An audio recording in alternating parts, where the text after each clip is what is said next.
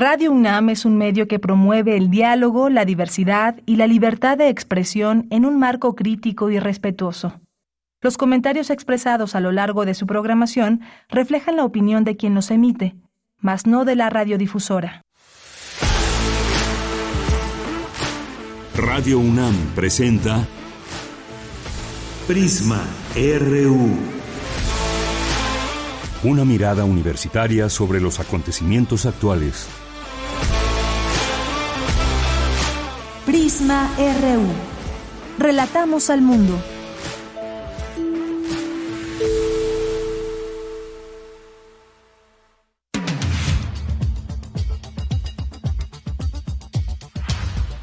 Muy buenas tardes, muchas gracias por acompañarnos ya aquí en Prisma RU. Como siempre le damos la bienvenida a este espacio de noticias donde hoy tendremos, ¿qué vamos a tener hoy? Bueno, pues recordando por supuesto al gran David Huerta, tendremos una entrevista eh, que eh, tuve oportunidad de hacerle en septiembre de 2016, donde hablamos un poco de periodismo, hablamos de su gusto eh, por las letras, por la literatura, la poesía y más, y lo vamos a recordar hoy haciendo homenaje a David Huerta.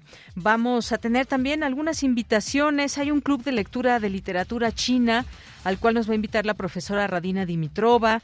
Vamos a tener también un congreso que estará por iniciar los próximos días de octubre, un congreso internacional de redes de investigación multidisciplinar y pedagogía. Vamos a tener también ya nuestra segunda hora a eh, nuestros amigos de Fundación UNAM y el Foro 2020 que nos invitan a la novena edición de este foro, Diseñando el Futuro, y que en la mesa 3, que es la que viene, hablará de sustentabilidad. Así que no se pierdan esa entrevista. Hoy es Día de Poetas Errantes que también van a recordar a David Huerta. Tendremos literatura con Cici Rodríguez, editora del periódico de poesía de la UNAM. Tendremos cultura con Tamara Quirós y más aquí en Prisma RU. A nombre de todo el equipo, soy de Yanira Morán y desde aquí relatamos al mundo. Relatamos al mundo. Relatamos al mundo.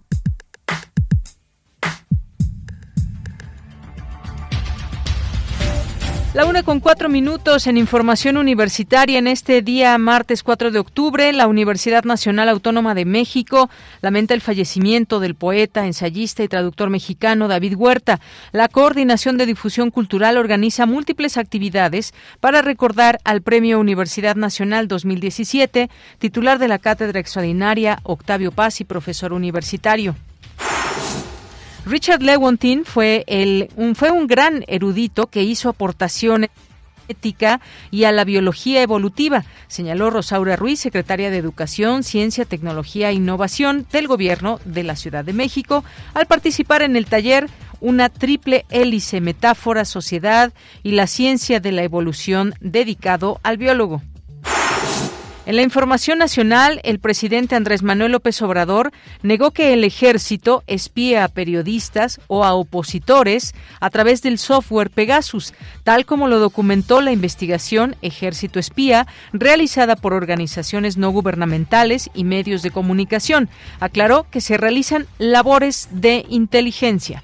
No es cierto que se espíe a periodistas o a opositores. Yo hice el compromiso de que nadie iba a ser espiado. Entonces, si tienen pruebas, que las presente. He estado leyendo sobre esta denuncia y la verdad no hay elementos, no tendríamos por qué, además de ser indebido, contrario a nuestros principios, a nuestras convicciones, nosotros siempre vamos a ser respetuosos de la opinión de ustedes y si hay algo que ustedes consideren ilegal y tienen las pruebas, preséntenlas ante las autoridades competentes y nosotros también somos respetuosos de la autonomía de la Fiscalía General de la República o del el Poder Judicial. No tenemos nada que ocultar. No, no, no, no, no es hacer grande ¿sí? un asunto que no tiene relevancia porque es mentira. Bien, ahí las palabras del presidente Andrés Manuel López Obrador como respuesta a esto que se dio a conocer ayer, esta investigación de ejército espía. Dice que no es así si hay pruebas que se presenten a las autoridades competentes. Ayer, Claudia Sheinbaum, jefa de gobierno de la Ciudad de México, presentó su cuarto informe de gobierno. Informó que en promedio hubo una reducción del 54% en los delitos de alto impacto. En materia de movilidad, detalló que aumentó 50% el presupuesto destinado al sistema de transporte colectivo Metro en comparación con 2018 presentan los resultados de la encuesta nacional de salud y nutrición 2021. Resalta que más del 65% de las personas no derechohabientes acude al sector privado. Este martes falleció Jesús Hernández Alcocer, quien estaba en prisión preventiva en el reclusorio norte por presuntamente asesinar a su esposa, la cantante Irma Lidia, de 21 años, en un restaurante de la colonia del Valle en la Ciudad de México. Y en la información internacional, la Real Academia Sueca distinguió con el Premio Nobel de Física 2022 a Alain Aspect, John Clauser y Anton Seilinger por su labor en mecánica cuántica. Hoy en la UNAM, ¿qué hacer? ¿Qué escuchar? ¿Y a dónde ir? No te puedes perder una emisión más de la serie Derecho a Debate, espacio radiofónico en el cual se analizan los temas de coyuntura nacional e internacional desde una perspectiva jurídica multidisciplinaria, donde la difusión de los derechos humanos y la cultura de la legalidad serán siempre el eje rector de dichas discusiones. La serie Derecho a Debate se transmite todos los martes a las 16 horas a través de la frecuencia universitaria de Radio UNAM 96.1 de FM. Hoy tienes una cita con el doctor Mauricio Rodríguez Álvarez en la serie Hipócrates 2.0, donde se abordan las investigaciones y los asuntos relacionados con la salud que son de interés del público. Sintoniza hoy, en punto de las 18 horas, el 96.1 de frecuencia modulada. Te recomendamos la serie de televisión El Mundo Real, que en esta ocasión presentará una serie de capítulos bajo el tema ¿Por qué plástico? reflexionando acerca de este material que tanto daño hace al medio ambiente. Sintoniza hoy y todos los martes de octubre, en punto de las 19.30 horas, la señal de TV UNAM, canal 20.1 de televisión abierta. Y recuerda, si utilizamos cubrebocas, nos cuidamos todos.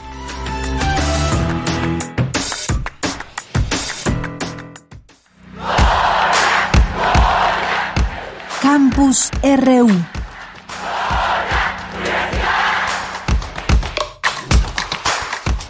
Bien, iniciamos en nuestro campus universitario. En este día revelan los primeros resultados de la misión DART que busca desviar asteroides. Dulce García nos tiene esta información. Dulce, muy buenas tardes. Así es, Deyanira, muy buenas tardes a ti al auditorio. Pues notición, Deyanira, el futuro es hoy. Y bueno, pues para platicarte estos resultados, déjame compartirles un poquito de contexto eh, y es que en el sistema solar, además de los planetas, existe una gran cantidad de cuerpos menores que se concentran en tres grandes depósitos. Estos son de Yanira, el muy conocido cinturón de asteroides entre Marte y Júpiter, otro es el cinturón de Kuiper, que está más allá de la órbita de Neptuno, y el otro es la nube de Oort, pero derivado del cinturón de asteroides también existe otra población de objetos que se ubican en la zona interna del sistema solar. Estos son los asteroides cercanos a la Tierra y son los que pues más nos interesan un poquito, digámoslo así. Estos de Yanira requieren una atención especial porque si su órbita se desviara de lo habitual podrían acercarse aún más a la Tierra y causar algún daño.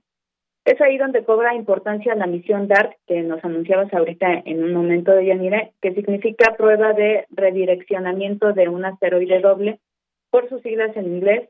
Esta está liderada por la NASA, pero tiene una amplia participación de la UNAM. A través de la misión DART se busca impactar un asteroide para probar tecnologías que en un futuro podrían salvar al planeta.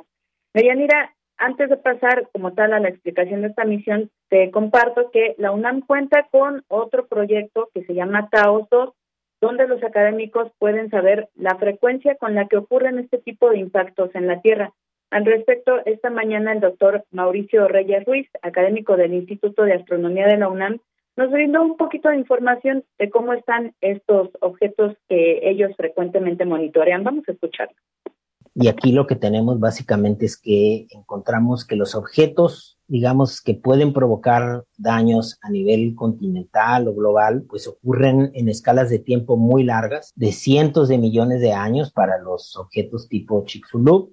Eh, del orden de cada millón de años para los eventos que pueden provocar daños globales y para otro tipo de objetos, eh, pues esos eventos ocurren cada mil años aproximadamente y bueno, Deyanira, ahora sí pasamos como tal a la misión DART, que en los últimos días ha dado mucho de qué hablar por las pruebas que está realizando.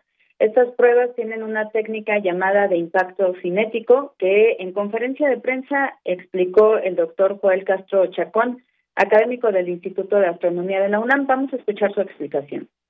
Básicamente DART es un módulo que contiene pocos instrumentos realmente, un rastreador, una cámara para estar buscando, eh, en este caso Didymos, y, otra, y, para ubicar también a Dimorphos cerca, porque Dimorphos es el objeto más pequeño contra el cual este, este objeto se va, esta nave se va a impactar con la idea de desviar un poco, de cambiar un poco su órbita alrededor del otro objeto que se llama eh, Didymos, que es el más grande.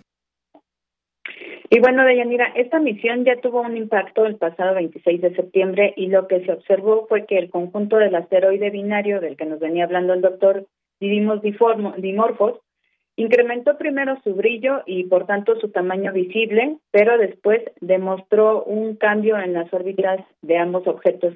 Escuchemos nuevamente la explicación del doctor fue suficiente para desviar un poco, para cambiar un poco el momento angular del objeto y esto implica que la órbita de Dimorphos alrededor de Dimos también va a cambiar. Y lo más importante de este objeto es que es monitoreable desde la Tierra.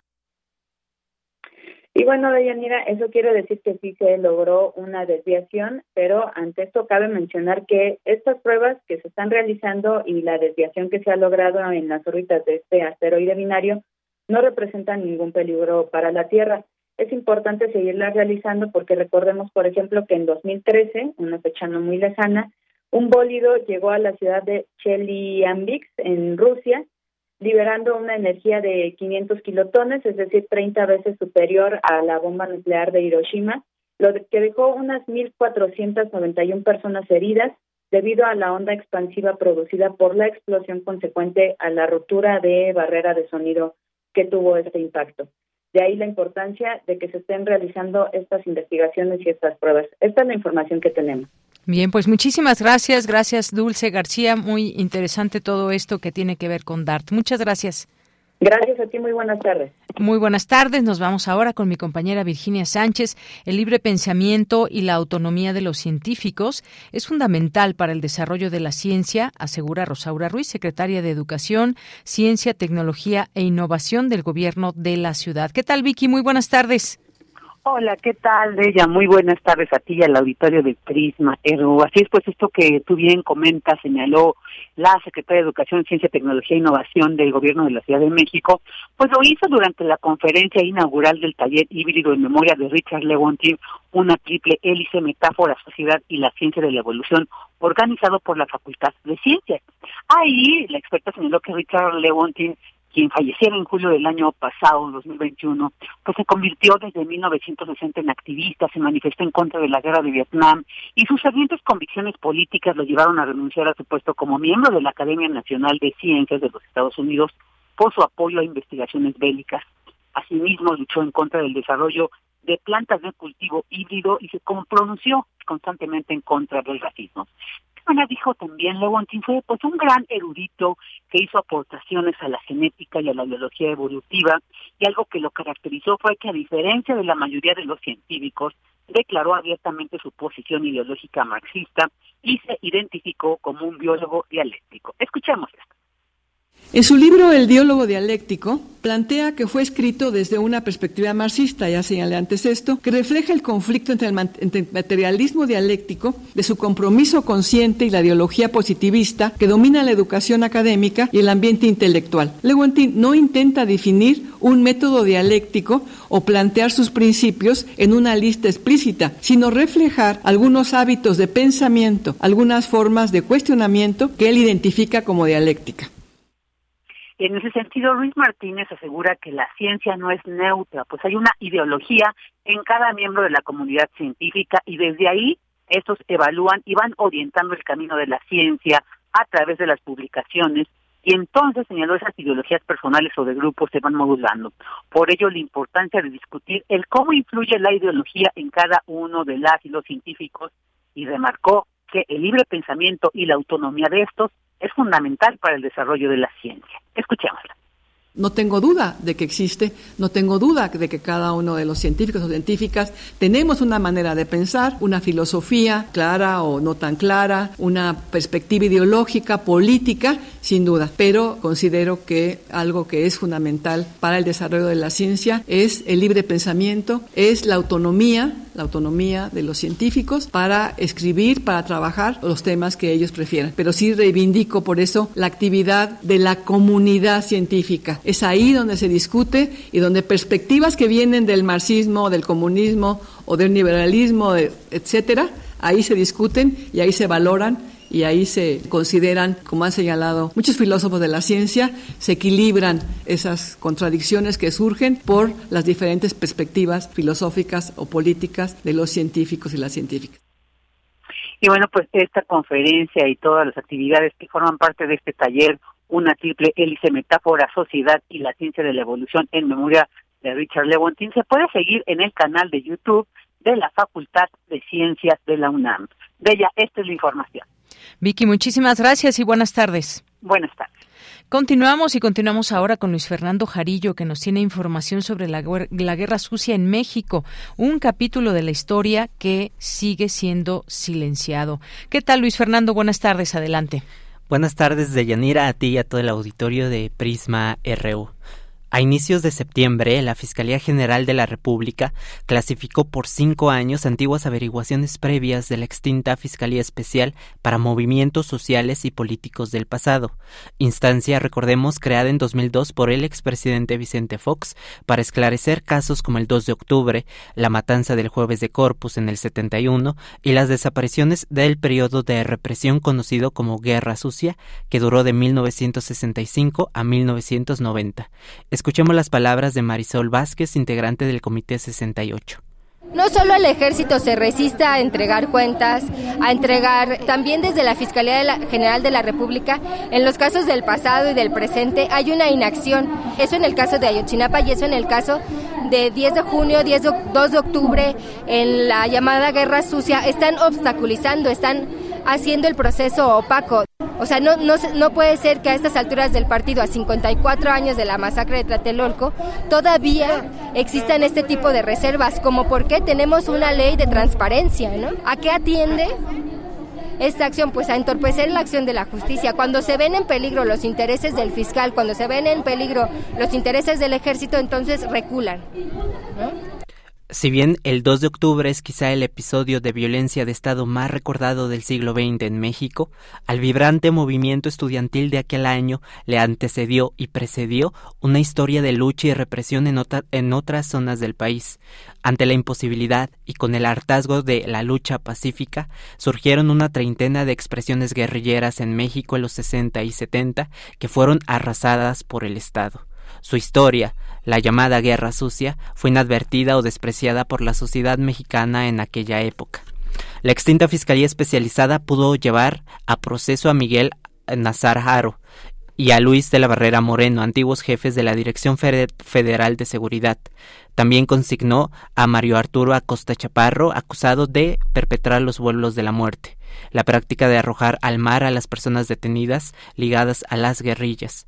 Incluso acusó al expresidente Luis Echeverría de genocidio. Sin embargo, Nazar Aro fue exonerado y el sucesor de Díaz Ordaz nunca pisó la cárcel por su avanzada edad. En 2018, el Estado mexicano ofreció disculpas a una sobreviviente de desaparición forzada de la Guerra Sucia, Marta Camacho, integrante de la Liga Comunista 23 de septiembre. Escuchemos. Fui desaparecida junto con mi esposo, José Manuel Alapisco Lizárraga, el 19 de agosto de 1977. Me ponen una venda en los ojos y me arrastran de nuevo de los cabellos hacia un vehículo. Por las subidas y bajadas y los topes, sabía que nos llevaron a la novena zona militar. 40 días después de que ejecutan extrajudicialmente a José Manuel, nace mi hijo, sin tener aseo, sin tener anestesia, sin tener nada. Estuve del 19 de agosto al 7 de octubre de 1977 y yo obtuve la libertad porque mis padres pagaron pagaron un dinero para que pues nos soltaran a, a mi esposo, a José Manuel, a mi hijo, a mí y a la señora Josefina. Las, las, guerrillas eran juventudes de origen rural, popular, urbano y clase mediero, que encontraron en las armas el único camino para buscar un camino, eh, un cambio eh, en su país. Actuaron en Chihuahua, Sinaloa, Nuevo León, Oaxaca, Ciudad de México y Guerrero, una de las zonas más afectadas. En 1960, este era el estado más pobre del país y aproximadamente 60% de la población era analfabeta. Había nueve maestros por cada mil alumnos. Según el proyecto A dónde van los desaparecidos, Epitafio Ávila Rojas, detenido el 19 de mayo de 1969, encabeza la lista de más de 1.200 personas que fueron desaparecidas en la década posterior.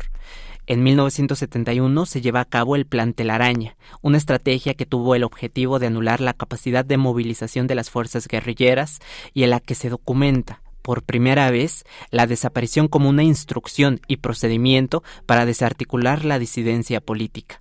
El plan involucró a cerca de 3.000 efectivos del ejército que actuaron en todos los municipios de la Costa Chica y la Costa Grande del estado de Guerrero. Las cifras de desaparecidos son desconocidas y varían en cada registro, mientras que la Comisión Nacional de Derechos Humanos en 2001 dio cuenta de poco más de 500 registros de esa época, para la extinta Fiscalía de Movimientos Sociales y Políticos del pasado se calculan más de 779 casos de desaparición forzada. Tan solo en Guerrero, la Comisión para la Verdad del Estado documentó en 2014 cerca de 443 personas desaparecidas durante la llamada Guerra Sucia. Este es mi reporte de Yanira.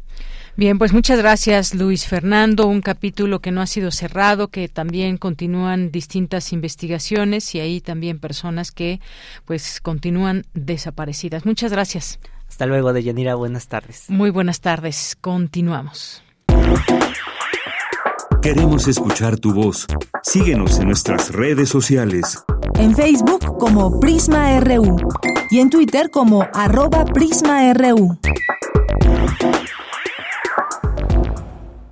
Ayer en este espacio justamente le informábamos de la muerte de David Huerta y pues dábamos un poco esa semblanza que puede hablar de las distintas actividades que llevó a cabo en vida como escritor, como poeta, como periodista y recordamos, vamos a recordar en estos distintos espacios sus palabras, sus conversaciones, era un gran conversador y pues sus allegados ya los hemos escuchado también pues con todo el dolor como recuerdan, recuerdan a ese hombre, ese gran poeta sobre todo.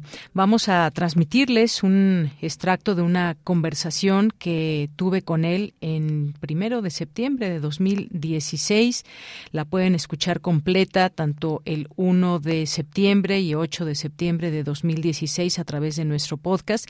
Y aquí dejamos una parte de esta entrevista donde nos habla de su vida también como, como periodista y algunas otras cosas más. Así que dejamos correr este extracto con entrevista, con esta entrevista a David Huerta.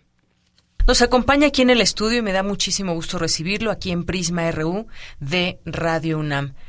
David Huerta, maestro, bienvenido. Muchas gracias, muchas gracias, Deyanira, por la invitación. Y yo quisiera preguntarte, ¿de dónde nace tu amor por la poesía? O he de decirlo mejor, ¿cómo nace tu gusto por las letras, la lectura, la escritura? Es muy difícil contestar con precisión porque yo crecí entre, entre escritores y periodistas, entre militantes políticos y gente de, toda, de todo pelaje de esos ámbitos de la política, de la literatura, del trabajo periodístico, de, también de, de diferentes géneros, porque crecí, aunque nací en otro lugar, crecí o tengo recuerdos muy claros eh, de un barrio que fue el de mi infancia, que se llamaba Segunda Colonia del Periodista. Ahora esa colonia se llama Colonia del Periodista Francisco Zarco. Está cerca de Narvarte, cerca de Portales, allá en el sur de la ciudad, poco más al sur que Radio Universidad. Que aquí. Y eh, en ese lugar había colegas de mi padre en su doble actividad literaria y periodística, porque mi padre fue periodista durante más de 50 años. No sería exagerado decir que, que murió frente a su máquina de escribir, escribiendo sus redactando, mecanografiando sus colaboraciones en el diario en el que trabajaba en ese momento y eh, era amigo de un montón de gente, sí, como decimos eh, coloquialmente era muy amiguero y tenía una gran capacidad de conversación, era un hombre muy cordial, muy amigable y entonces en la casa siempre había conversaciones sobre literatura, sobre política, sobre lo que pasaba en ese momento en el país y en el mundo. Y entonces de pequeñito estabas ahí ya escuchando, viendo todo, también conociendo a los amigos de tu papá. Sí, la respuesta sería iría más o menos por este lado. Mi gusto por la discusión literaria, por la por la lectura empezó en, en el contacto con gente que era así, que eran lectores, que escribían, ¿sí? Y en, eh, dentro de ese mm, eh, dentro de ese montón de gente había muchos poetas, ¿sí? Entonces mi, gusto por la poesía empezó antes incluso de saber leer por el contacto directo con, algunos poetas, ¿sí? Que eran amigos de la familia y que desde luego eh, más adelante leí yo con mucho fervor, ¿sí? Recuerdo que en la casa había un disco de Nicolás Guillén, el poeta cubano que también alguna vez estuvo en la casa y eh, yo lo oía con mucha avidez porque leía muy bien sus poemas, sus poemas popularistas, ¿no? Sobre los negros cubanos, sobre la vida en Cuba, los ajedrecistas, eh, beisbolistas, eh, gente común, soldados, eh, y era, era un placer escucharlo. Era una poesía, diría yo, percutiva, muy hermosa, rítmica y muy brillante. Entonces a mí me, me encantaba oír ese disco y también escuchaba las conversaciones de mi padre y de mi madre con sus amigos escritores y poetas. Y entonces todo iba junto, la literatura, la poesía y el periodismo, en este ambiente en el que creciste. Y la política. Y la política. Sí, santo Dios, sí. La política, hablando de política, ya que pones el tema en la mesa, y pues bueno, ¿cómo fue eh, ¿Cómo es que conociste a gente de izquierda? ¿Cómo es que te va? Bueno, me imagino también con todo esto que nos platicas, los amigos de, tus padres y demás, pero conociste, por ejemplo, a Benita Galeana, escritores como, como Renato Leduc, Edmundo Valadez, en fin, ¿cómo, cómo fue que, que te permeaste de esto? Porque uno puede escuchar cosas, pero cuando ya las asumes y dices, sí, yo, yo me voy por ese lado. Es, es interesante porque no siempre ocurre lo que acabas de decir. No siempre los hijos siguen el camino de los padres o siguen la profesión, la vocación e incluso las inclinaciones políticas de, los padres. En mi caso no fue así, en mi caso fue casi de modo natural, pero esto es muy complicado, solo aparentemente natural. Yo eh, escogí la literatura como vocación o no sé si la literatura me escogió a mí. A lo mejor. Entonces, eh, pero eso ya es un poco metafísico, quizás un poco mágico, diría yo, pero el hecho es que terminé siendo escritor, para bien o para mal, espero que para bien, y escritor era mi padre y específicamente poeta. Eh, también hice periodismo durante un largo tramo de mi vida, larguísimo tramo de mi vida, varias décadas, pero un periodismo muy diferente del que hizo mi padre, que conocía todos los géneros, desde el diarismo, hacer reportajes, entrevistas, eh, en cambio, yo he hecho un, periodismo muy, muy espaciado, ya sea de escala mensual o quincenal o semanal, pero no el periodismo del, día, de todos los días, que es el que realmente podemos y debemos llamar periodismo. Pero también en ese sentido, en alguna forma, seguí los pasos de mi padre. En cuanto a la política, pues eh, ha sido eh, un poco tormentosa, como suele serlo. Eh, porque yo me considero una persona de izquierda, pero la la noción de la noción de ser una persona de izquierda está en crisis hace ya mucho tiempo. ¿eh? Desde luego, no soy de derecha y no lo seré nunca. Si ser de derecha quiere decir estar en contra de los más elementales derechos humanos, favorecer el enriquecimiento descomedido, brutal y muchas veces ilegal, eh, mentir, robar, engañar, este, discriminar a quienes no son, a quienes son diferentes, sí, tener un, un desprecio abierto y cínico por la gente pobre o por la gente morena o por los homosexuales o por las mujeres, en estar en contra del aborto, de los derechos de los homosexuales, etc. Todo eso es de derecha, los derechos más básicos. Entonces, en ese sentido, definitivamente no soy de derecha. Pero no soy de la izquierda estalinista en la que por desgracia incurrió mi padre y muchos de sus amigos y colegas y camaradas. Porque la izquierda estalinista es una izquierda eh, inscrita en una estela de destrucción y de crímenes verdaderamente intolerable. ¿Como y en la radicalidad?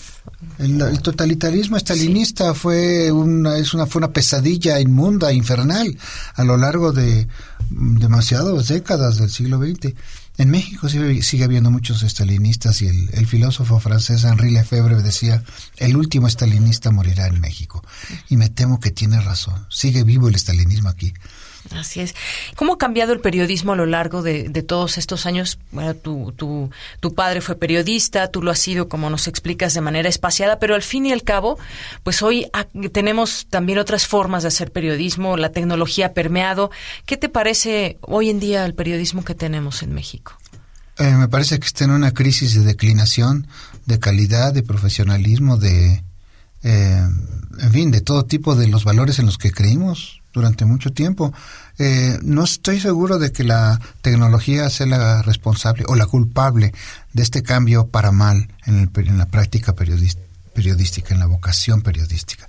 Desde luego muchos personajes que salen en la televisión que no son, no son periodistas, ¿no? Son sencillamente anunciantes de lo que en cada caso se trate y lectores de noticias que no entienden y que se nota que no entienden. Es decir, apenas saben leer porque no entienden lo que leen. Entonces, eh, y son comentaristas, editorializan a cada rato de una manera muy irresponsable. Ahora, el periodismo quiero decir, el periodismo de papel, el periodismo del impreso, como se dice ahora para distinguirlo de todos los demás, sigue siendo el periodismo importante. A cada rato, por ejemplo, en los Estados Unidos, también en México, se dice, el periódico fulano, según las fuentes del periódico fulano, según eh, el reportaje del que leemos en el en el ejemplar de hoy del diario Perengano, etcétera, sigue siendo las fuentes importantes del trabajo que se llama periodístico, probablemente entre comillas, que se hace en otros medios. Es una pena, ¿sí? Lo saben en Radio UNAM, en realidad se refieren continuamente a lo que aparece en tal y cual periódico, en tal y cual diario. Este, entonces, ese periodismo está en crisis por el asedio de las tecnologías que están siendo cooptadas o asimiladas por los grandes consorcios y los grandes dineros. Entonces, si va a haber un comercial sobre ositos de peluche junto a una noticia sobre la guerra de Irak, todo se distorsiona y todo se, se relativiza. Eh, no, el periodismo no es eso. Claro, sí, coincido con usted en que no, no, las, no son las nuevas tecnologías las que han llevado a cierto camino al periodismo, sino también el alejarnos de, pues de que el periodista tiene que ser una persona culta, una persona que lea libros y demás, y de pronto, de pronto ya no se ve, ya no se ve tanto eso.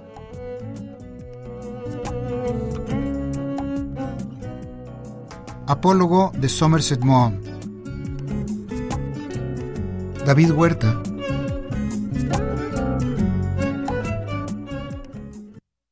Decía Somerset Maugham que la gente encantadora es débil y tiene poca voluntad, que su encanto le sirve como arma defensiva ante la dureza del mundo, sus sonrisas y su sentido del humor como máscara múltiple para ir al sesgo, caminar de lado, no hacerles frente a los demás amenazantes.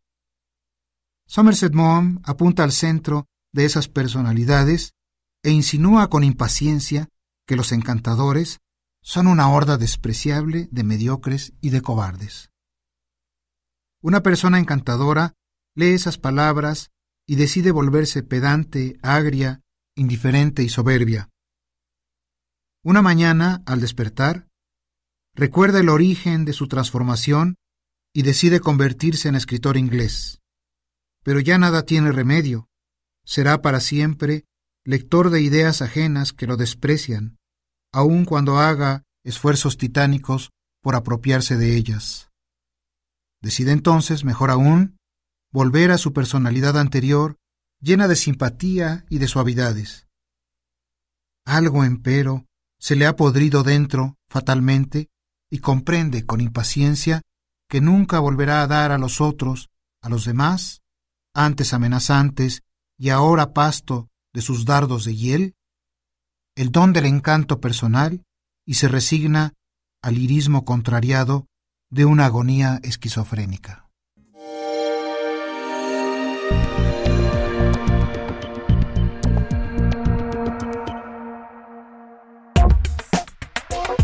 Tu opinión es muy importante. Escríbenos al correo electrónico prisma.radiounam@gmail.com.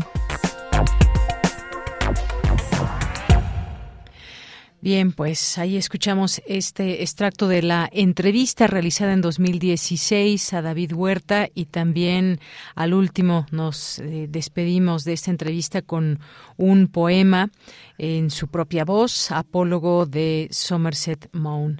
Y bueno, pues nos vamos ahora a nuestra entrevista que tenemos ahora con la profesora Radina Dimitrova, que ella es de la Escuela Nacional de Lenguas Lingüística y Traducción de la UNAM, sinóloga, traductora de literatura china y docente de traducción chino-español de la ENALT.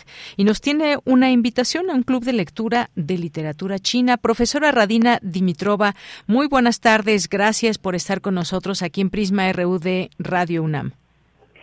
Buenas tardes, muchísimas gracias por la invitación y por darme la oportunidad y el espacio de dirigir a su público, a sus escuchas, esta invitación personalmente.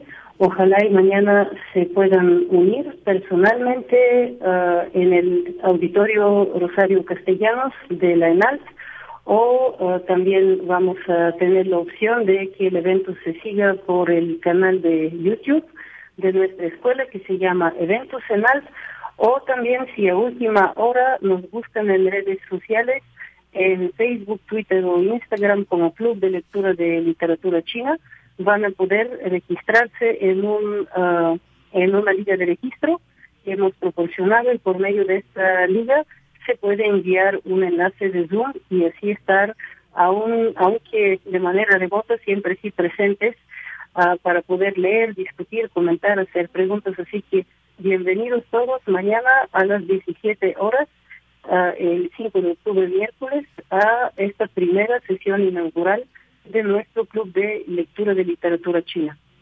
Muy bien, solamente les quiero decir que se deben de registrar en su en un cuestionario para recibir el material y acompañar en este viaje por la literatura china. ¿Y cómo de qué va a tratar si nos puede hablar, ampliar un poco más eh, profesora Radina sobre este club de lectura?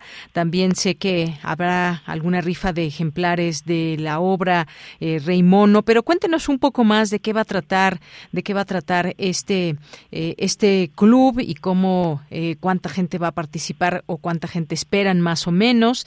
Y bueno, pues son las travesuras literarias del rey mono. Cuéntenos un poco más de este evento.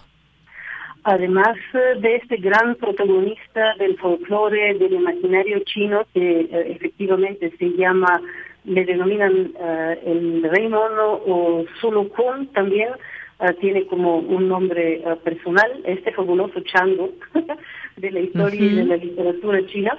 Además de hablar de él, vamos a tener una invitada de, de honor, ella es Belén Perla, uh, que es la figura que está detrás de la muy joven, pero ya muy exitosa editorial Perla Ediciones, que salió en el mercado mexicano en pandemia y empezó a cosechar éxitos. Uh, tenemos que decir, ¿no? El hecho de que el Rey Mono uh, incluso ganó un premio de la CANIEM.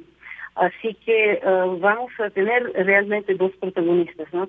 Ella nos va a contar, espero mucho yo, de sí, de su carrera como traductora, como editora, de, del ámbito de la traducción dentro de una editorial comercial transnacional, uh, y su camino hacia uh, justo este hermoso fruto, la, la editorial creada por ella misma, ¿no? que tiene un perfil muy interesante de literatura que se guía por los temas fantásticos, folclóricos, mitológicos, etcétera, y está dirigida hacia el público juvenil y el público joven.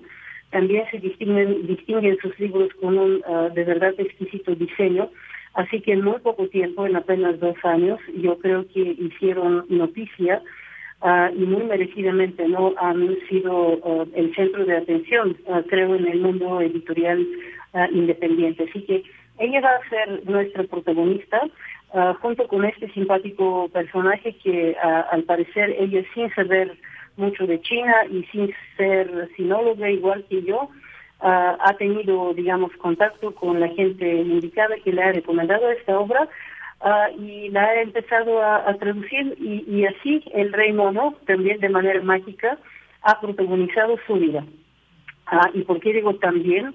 Ah, porque el rey mono en la misma novela, en la misma obra, protagoniza la vida de otro muy relevante personaje histórico, que es un monje, un monje chino, emprende una travesura enorme y desde China Ah, se va hasta India caminando, esto sucede en el siglo VII, entonces caminando se va hasta India, ahí se vuelve un excelente estudiante del sánscrito y de la doctrina budista, hasta el punto de que le gana a todos los monjes uh, indios uh, en su propio terreno y se regresa triunfante a China con muchísimas sutras Ah, y ah, el emperador lo decide con honores, le abre un enorme monasterio en el corazón de la ciudad de Xi'an y ahí es donde se emprende otra gran travesura verdadera, histórica, igual que la travesía de este monje llamado Chenzan, uh, la travesía de traducir una gran cantidad de sutras budistas al chino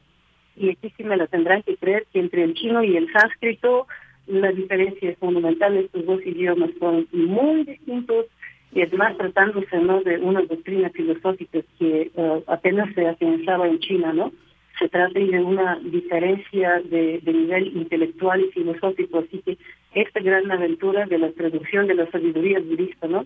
Se pudo eh, emprender de esta forma. Y en las obras literarias, el protector de este monje en toda su travesía, al camino a la India y de regreso, es efectivamente el rey mono y otros acompañantes fantásticos, pero en primer lugar el rey mono que lo protege de todos los peligros porque el monje es muy creído, muy ingenuo, ah, siempre pues cree en lo bueno en la gente y muchas veces se toca no solo con gente mala, sino incluso con monstruos que se lo quieren comer. Y si no es el rey mono, de ninguna manera hubiera exitosamente llegado al, al final de, digamos, de su viaje y, jamás hubiera podido también ah, regresar a China. Así que aquí convergen varias historias como se pueden dar cuenta. Una historia histórica, después una historia literaria mezclada con, ah, con lo mágico y lo fantástico del folclore ah, chino. Y finalmente, ¿no? Esta historia que llega a México y realmente no llega tampoco a través del idioma original, porque uh, Wendolin Perla lo ha traducido no del chino, sino del inglés, y afortunadamente se ha topado con una versión al inglés de esta obra, mucho más abreviada y adaptada para el público angloparlante por un gran sinólogo, Arthur Wally.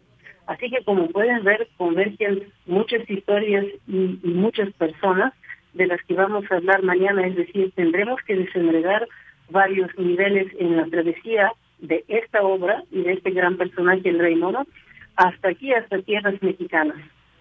Muy bien, pues muchas gracias por esta invitación, profesora.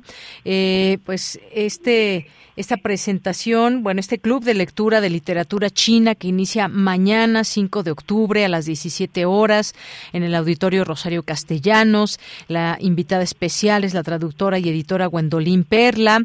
Eh, nos comenta que habrá también esta rifa de libros y ya tenemos en nuestras redes sociales este cartel para invitar a nuestro público que nos esté escuchen, escuchando a ser parte de este club de, de lectura de literatura china y todo esto que ya nos platica y que pues antoja para ser eh, participantes de este club de lectura.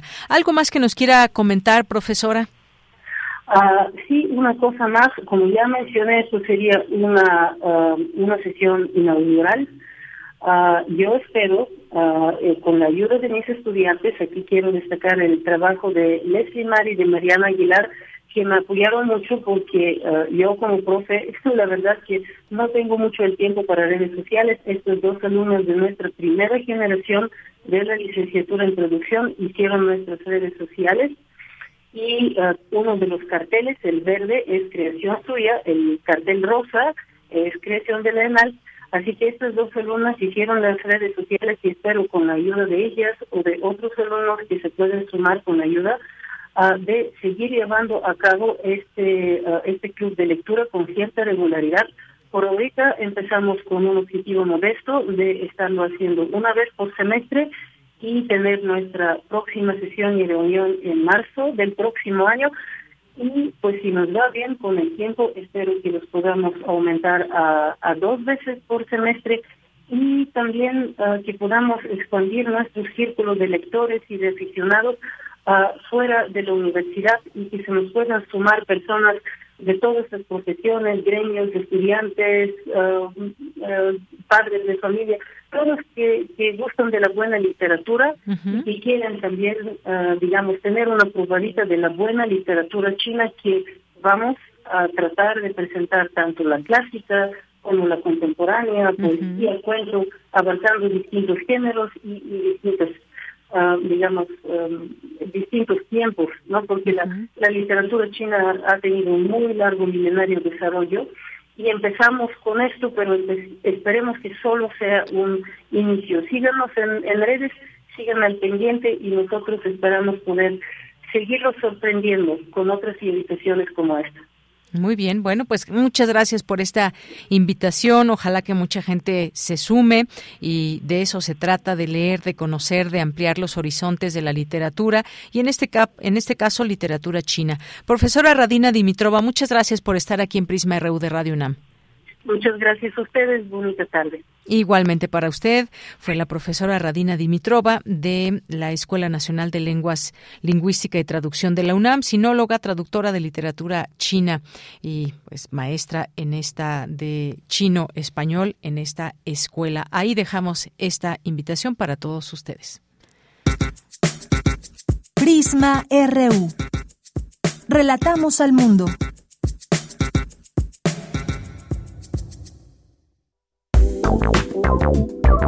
Queremos escuchar tu voz. Síguenos en nuestras redes sociales. En Facebook como Prisma RU y en Twitter como arroba PrismaRU.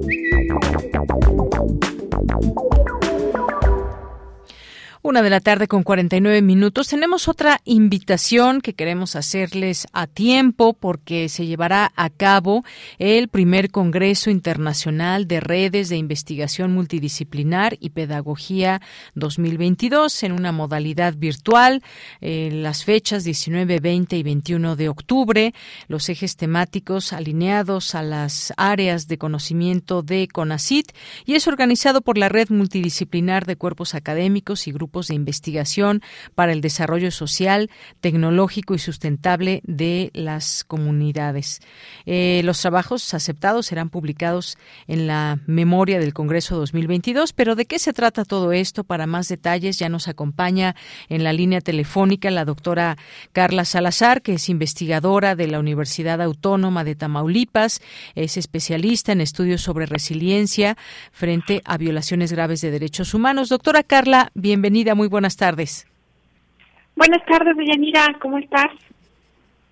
Bien, pues muchas gracias por estar aquí, doctora Carla. También quiero presentarles a la doctora María del Carmen Flores Ramírez. Ella es investigadora en la Universidad Autónoma de Coahuila, coordinadora de la Red Multidisciplinar de Cuerpos Académicos y Grupos de Investigación en Grupos Vulnerables con Adultos Mayores. Y nos van a hablar justamente, doctora, antes que otra cosa, bienvenida. Muchísimas gracias, Deyanira. Un saludo a su público de Radio UNAM. Gracias. Gracias a usted, doctora María del Carmen. Y bueno, pues comienzo con la doctora Carla Salazar para que nos hable un poco de este primer Congreso Internacional de Redes de Investigación Multidisciplinar y Pedagogía, de qué trata. Ya decía yo, empieza el próximo 19 de octubre, será tres días, del 19 al 21, pero ¿de qué trata este Congreso, doctora Carla? Muchísimas gracias antes que nada por el espacio, Yanira por eh, pues siempre ventilar estas, estos esfuerzos académicos y en comunidad. Eh, bueno, pues me gustaría que comenzara la doctora Mari Carmen, si no tienes inconveniente, para yo aterrizar con lo que son los talleres. Muy bien, bueno, pues doctora, cuéntenos más de este, de este congreso. Deyanira, un gusto a usted y a todo, ahora sí que a todo México, ¿verdad? Esta organización que tenemos, que es una red multidisciplinar de cuerpos académicos y grupos de investigación para el desarrollo social, tecnológico y sustentable, y se lo sintetizo con Red Multicaje. Fíjese que surgió esta inquietud como este un espacio para generar conocimiento de diferentes universidades. Entre ellas tenemos Universidad Autónoma de Tamaulipas, donde nos hace el honor la, la doctora Carla Salazar Cerna. Tenemos también el Instituto Tecnológico Superior de Naranjos, Universidad Juárez del Estado de Durango, Instituto Campechano, eh, Universidad Autónoma de Coahuila, Instituto Tecnológico de La Laguna, Universidad Autónoma de Campeche, Nuevo León, y hasta ahí me quedo del momento. ¿Cómo nace esta red? Esta es una inquietud que estimada de Yanira, sobre todo para nuestros futuros cuadros de reemplazo, que son nuestros alumnos, eh, fortalecer sobre todo el conocimiento para compartir esta experiencia de trabajo de investigación. La finalidad es sobre todo al término de este congreso vamos a generar eh, productos como libros, que ya tenemos un libro, dicho sea de paso, eh, publicaciones en la red y sobre todo eh, con derechos de autor, cumpliendo los requisitos que nos manda PRODET, así como el programa de estímulos a docentes y con ACID, entre otros. Eh, ¿Puedo dar una dirección, estimada ¿Sí? de Jenny? Claro. está bien sencillito, ¿eh? ya sabemos que siempre le tenemos que poner triple W, pero aquí lo más importante es, se llama Congreso IESEN, Congreso MX vamos a estar en las redes, en todas las redes sociales que conocemos, Facebook, eh, YouTube, eh, etcétera, ¿verdad? Y también en las en las universidades, eh, si nos permites, eh, estimadísima y es Yanira. Sí, así es. Esta información este, a través de, de mi querida amiga doctora Carla Salazar Cerna, que forma parte de los talleres. Este, vamos a tener conferencias, talleres y conferencias magistrales, talleres y eh, ponencias de por mesas de trabajo con los seis ejes que maneja CONACYT. Ajá. muy bien. ¿Cuándo va a ser? 19, 20 y 21 de octubre. La sede, tu casa de Yanira, a partir también de hoy, es Torreón, Coahuila, eh, Universidad Autónoma de Coahuila, para ser específicos. Ojalá que algún día tengamos la oportunidad de compartir, aparte de micrófonos, algún espacio de trabajo. Muy bien, pues muchas gracias y siempre importante generar estos espacios, también esta relación entre las distintas universidades y todo lo que se busca desde ellas justamente y en este caso pues hay una organización en todo este congreso, la red multidisciplinar de cuerpos académicos, grupos de investigación para el desarrollo social, tecnológico y sustentable de las comunidades. Muchas gracias, doctora María del Carmen. Y paso... por último, ¿puedo hacer un comentario? Adelante al final lo que pretendemos, sí, sobre todo es no solo que se quede en papel el trabajo, ¿eh? sino que aquí en Torreón, que es tu casa, estamos trabajando en sobre todo en comunidades ejidales, donde estos proyectos de jóvenes en trabajo social y relaciones humanas trastocan y tratamos de impactar al máximo en el área de prevención en salud, que es nuestra área que nos ocupa como investigadores. Muchas gracias. Disculpa tanta tanta información y en tan pocos minutos, ¿verdad? No, muchas gracias, muchas gracias, doctora María del Carmen. Siempre importante que se compartan justamente estos datos, así tenemos un poco más de información de qué trata, además de que pues ya lo publicamos también a través de nuestras redes sociales esta invitación. Y ahora paso con la doctora Carla Salazar, que también pues nos quiere comentar sobre este eh, congreso, la importancia y estas redes también que se van generando. Doctora Carla. Muchísimas gracias, Deyanira. Pues para nosotros es muy importante contar con la divulgación de lo que hacemos desde la ciencia social, sobre todo porque estamos en un esfuerzo colectivo de eh, hacer ciencia de incidencia social, esta eh, lucha que ya llevamos un par de años, no insistiendo en no hacer, eh, no generar el conocimiento en soledad, sino hacerlo de forma colectiva y vinculante. Eh, una ciencia que esté al servicio de la sociedad y de los grupos más vulnerables. Con este Congreso Internacional estamos haciendo una invitación a la comunidad académica para que nos conozcan, para que se acerquen, para que compartan sus trabajos. en general es una red que pretendemos se amplíe a nivel nacional con diferentes disciplinas, diferentes profesiones, de tal manera que nuestro objeto es generar un conocimiento transdisciplinario orientado a eh, discutir, reflexionar y incidir e incidir sobre problemáticas sociales regionales, pero colocados en una agenda global, una agenda internacional. Eh, por ello es que a través de este Congreso eh, estamos eh, impulsando un eje de talleres, talleres académicos abiertos a estudiantes de licenciatura, de posgrado y compañeros investigadores que estén interesados en pues discutir, reflexionar y generar y una incidencia, pero que también nos conlleve a una intervención social sobre todo desde la disciplina del trabajo social, de la pedagogía, de la psicología. Eh, tenemos talleres, eh, por ejemplo, como el de pedagogía de los cuidados con la técnica de acuarela, que impartirá la doctora Rosalena Durán de la Universidad Autónoma del Estado de Hidalgo. Tenemos otro taller que se llama eh, Desarrollo Económico y Bienestar Social, donde se discute precisamente eh, estos prejuicios sobre eh, la pobreza y las personas de escasos recursos, ¿no? Desde un cuestionamiento fundamental, se es pobre porque se quiere. Este taller lo imparte, lo impartirá el doctor Luis Alberto Mendoza Rivas de la Universidad Autónoma de Tamaulipas. Tenemos otro taller eh, que lleva como nombre la transversalización de la perspectiva de género, de género en los estudios sociales, que nos hace favor de, impartir la doctora Mariana Juárez Moreno de la Universidad Autónoma de San Luis Potosí. Y bueno, pues de mi parte yo estoy eh, colaborando con el taller Resiliencia en la vida cotidiana frente a la agudización de los problemas sociales.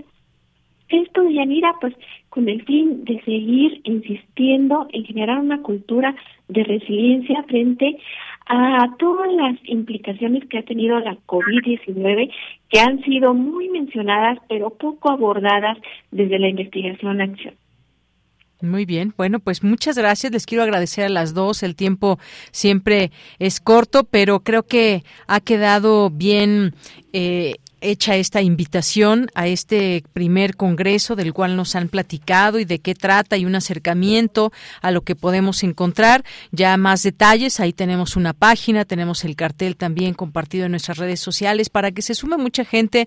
Si quieren conocer más detalles, entren a conocer de qué trata, quiénes participan, cómo se dan todas estas redes en cuanto a la investigación multidisciplinar, cuáles son estos temas, todo, pues ya lo pueden consultar y recuerden 19, 20 y 21 de octubre este primer Congreso Internacional de Redes de Investigación Multidisciplinar y Pedagogía 2022. Pues a ambas les quiero agradecer el que hayan tomado esta llamada y que nos hagan esta invitación. Gracias, doctora Carla Salazar.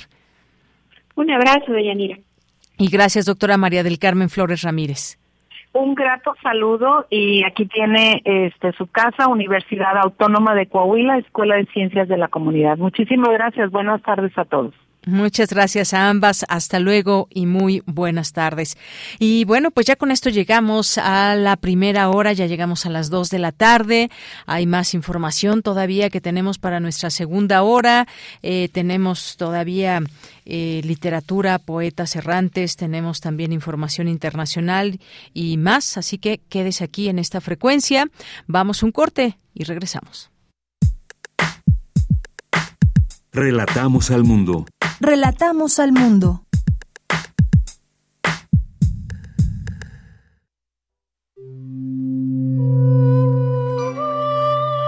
...860 de AM. 96.1 de FM. Comenta en vivo nuestra programación. Facebook Radio UNAM. Twitter arroba Radio UNAM. XEUN. Radio UNAM. Experiencia sonora.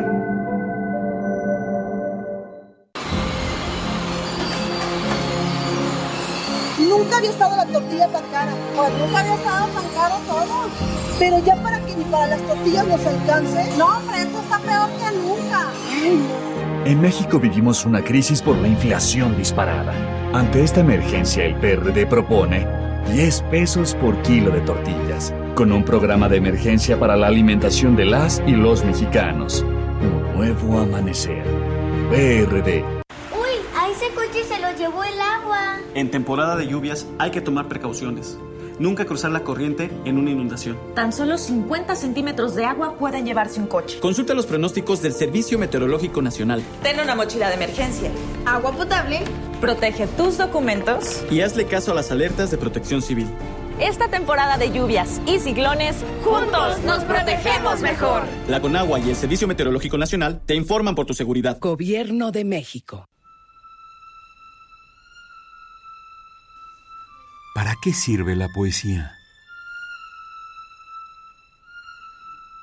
No sirve para, ni para ganarse respeto, ni para ganar dinero, ni para hacerse famoso. Sirve para que aprendamos a vivir en la soledad de nuestra mente, si queremos. ¿sí? La textura interior está hecha de palabras. Entonces, quienes manejan bien las palabras son los poetas, los buenos poetas. David Huerta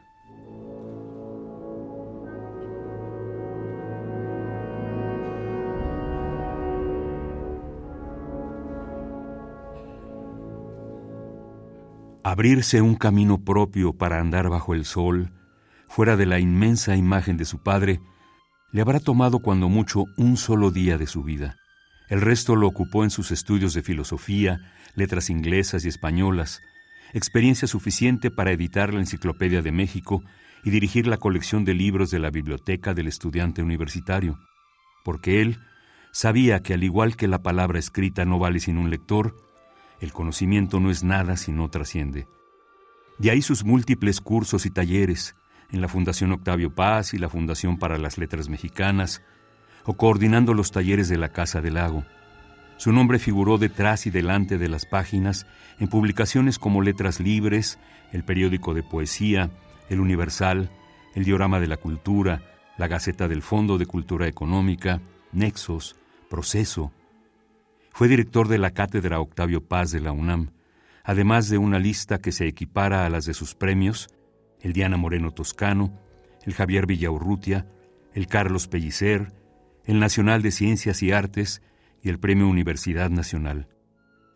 Una mente luminosa que entendía que el arte era una combinación entre lo tangible de la técnica y lo inconmensurable de la imaginación. Una voz que nos hará falta lo vamos a extrañar, maestro.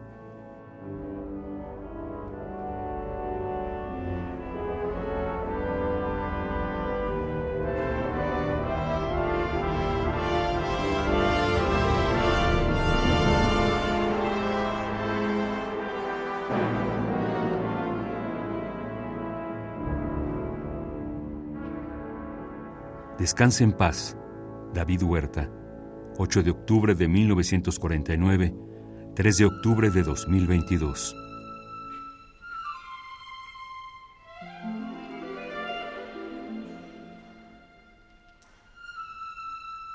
Radio UNAM, Experiencia Sonora. Queremos escuchar tu voz. Síguenos en nuestras redes sociales. En Facebook como Prisma RU y en Twitter como arroba PrismaRU.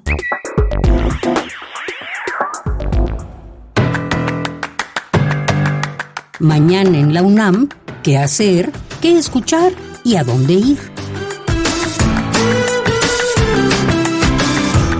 La Casa del Lago Juan José Arreola te invita a visitar la exposición Siempre Viva del artista plástico Alan Hernández, quien combina la técnica de bordado textil y la herrería oficios de sus padres de los cuales toma influencia para crear detalladas esculturas colgantes con formas orgánicas que aluden a la flora y fauna. Esta exposición se encuentra disponible en la nueva sala de exhibición Resquicio de la Casa del Lago y la podrás visitar de miércoles a domingo de 11 a 18 horas. La entrada es libre y el aforo limitado. Como parte de las actividades del Festival Cultura UNAM, se presentará la instalación sonora de Manuel Rocha y Turbide, en la que se analizan los estragos geológicos y antropológicos de nuestra cultura desde el mundo antiguo hasta la actualidad. La cita es el próximo sábado 8 de octubre a las 11, 12, 13 y 14 horas en el auditorio del Museo Universitario Arte Contemporáneo en el corazón del Centro Cultural Universitario. Para mayores informes consulta las redes sociales de Cultura UNAM y Música UNAM. Del 14 al 16 de octubre se llevará a cabo el festival Música contra el Olvido, que contará con la participación de diversas propuestas musicales como las cantautoras Niña Dios, Hispana, La Bruja de Texcoco, Banda Donají, así como la final de Guerra de Bandas. El festival Música contra el Olvido se llevará a cabo del 14 al 16 de octubre en el estacionamiento número 3 del Centro Cultural Universitario. La entrada es libre y el cupo limitado. Durante todo el evento es indispensable el uso de cubrebocas. Para Prisma RU, Daniel Olivares Aranda.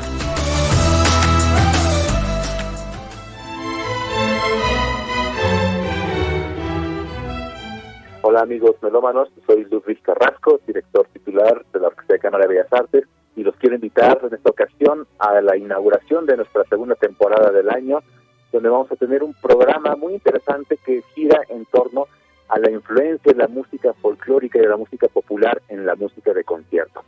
Vamos a abrir con el danzón número 5 del maestro Arturo Márquez, eh, uno de los compositores más reconocidos en México y en el extranjero, y vamos a continuar con dos obras donde la solista principal es la flauta a cargo de la maestra Elena Durán, inspiradas en el folclore venezolano y en el folclore sudamericano del compositor Efraín Osher. También en una de ellas participa el maestro Fernando Mino al violín. Y concluiremos con una obra muy importante del repertorio de la Orquesta de Cámara, El divertimento para cuerdas de Bela Bartok, un compositor húngaro que tuvo sus raíces muy asentadas en la música popular, en la música tradicional de su país. Los esperamos jueves 6 a las 8 de la noche en el Palacio de Bellas Artes, en la Sala Ponce, y el domingo la repetición en el Conservatorio Nacional de Música, donde la entrada es libre. Los esperamos en estas dos muy importantes celebraciones para abrir nuestra temporada del 2022.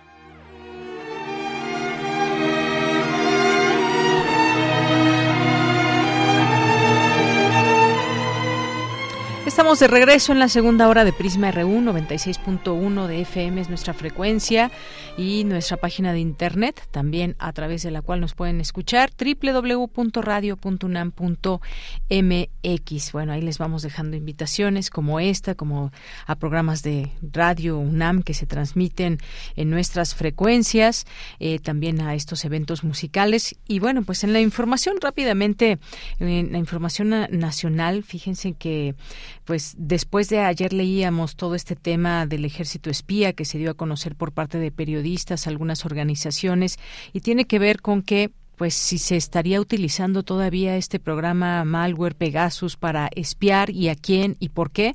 Bueno, pues hoy el presidente responde y dice que pues no se espía, eh, que niega el uso de Pegasus para espionaje durante su sexenio, que el ejército tiene labores de inteligencia, más no de espionaje. Negó que su administración haya adquirido este software y que lo haya utilizado en contra de periodistas y activistas, señalando que el ejército lleva a cabo labores de inteligencia, por lo que rendirá un informe respecto a las actividades que realiza en este sentido.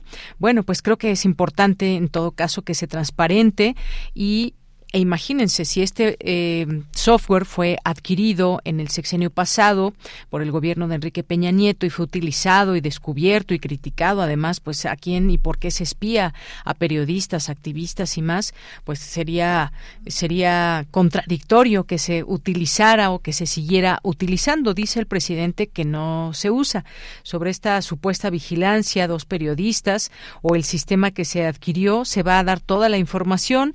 Hoy se va a dar toda la información, dice, pero además, si ya presentaron denuncia, pues que la Fiscalía haga lo propio, respondió al ser cuestionado sobre el reportaje del portal Animal Político respecto al uso de Pegasus durante su administración. Ayer dábamos cuenta de lo que señalan eh, este medio de comunicación, de lo que señalaron algunos activistas en torno a ello, y esta es la respuesta. El primer mandatario se deslindó de estas prácticas luego de que en información dada a conocer tras el hackeo a la Secretaría de la Defensa Nacional por el Grupo Guacamaya sobre la compra de software Pegasus y durante la actual administración y la posterior infección de los celulares de dos periodistas y un activista. Así que bueno, pues parte de esto es lo que lo que dijo sobre los supuestos actos de espionaje de las Fuerzas Armadas ya durante su mandato argumentó que ellos tienen labores de inteligencia y bueno, pues eh, dentro de este ahora que se le llama Sedena Leaks o estos documentos que se han eh, destacado, se habla de que el secretario de la Defensa Nacional, Luis Crescencio Sandoval, envió una carta al presidente Andrés Manuel López Obrador en el que señala que el militar sujeto a proceso por delincuencia organizada defiende su inocencia y se niega a ser testigo protegido.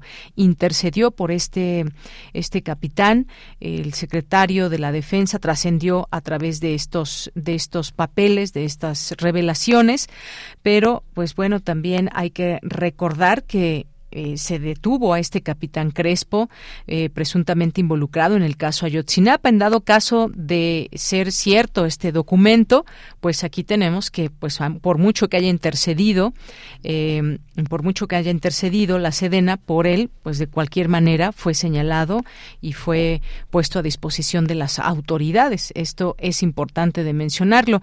Y por otra parte, ya con esto concluyo estos temas nacionales también de, de pues digamos de gran debate también porque hay eh, pues finalmente las cosas se comprueban con documentos y debemos de tener las pruebas en la mano por supuesto.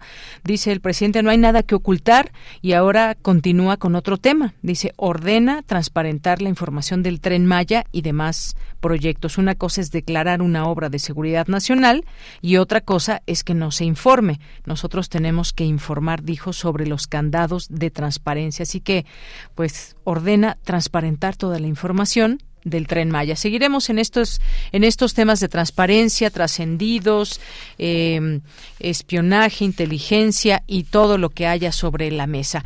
Por lo pronto, pues nos vamos ahora a los saludos en nuestras redes sociales. Michelle González, quien lleva nuestras redes arroba Prisma en Twitter y Prisma en Facebook, nos tiene estos saludos. ¿Qué tal, Michelle? Buenas tardes. Hola, Deya. Buenas tardes y buenas tardes a todos los que nos escuchan a través de sus aparatos radiodifusores ya sea por el 96.1 de FM o radio.unam.mx.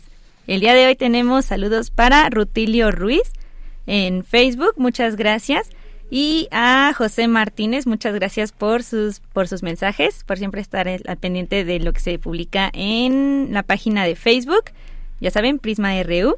También tenemos saludos para Mario Navarrete Real, que nos manda unas bonitas fotos. No ubico bien el lugar, me parece que es Chapultepec.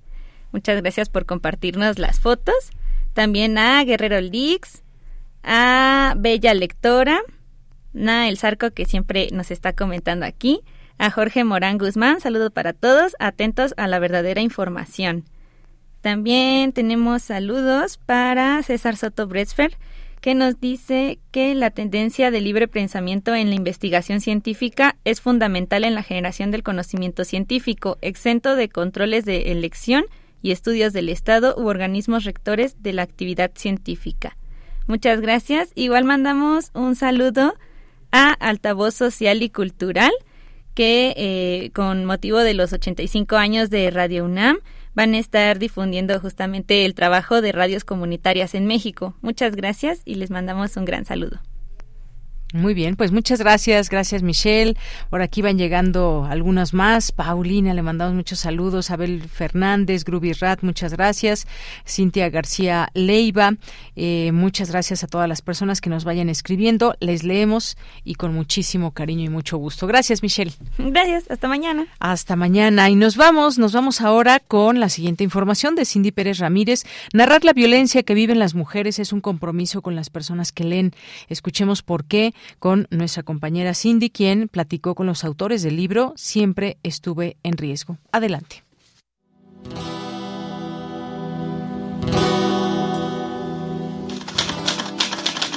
Siempre nos enseñaron, o al menos yo lo recuerdo así, que una violación era perpetrada por un extraño y resultaba una cosa escandalosa donde tenías que gritar desesperadamente no, no, no. Claro que muchas veces pasa así y es terrible, pero ¿y cuando no sucede así? ¿Y si no recuerdo cómo fue? ¿Y si yo estaba alcoholizada y ellos eran mis amigos? ¿Y si estaba en su cama? ¿Eso también es violación?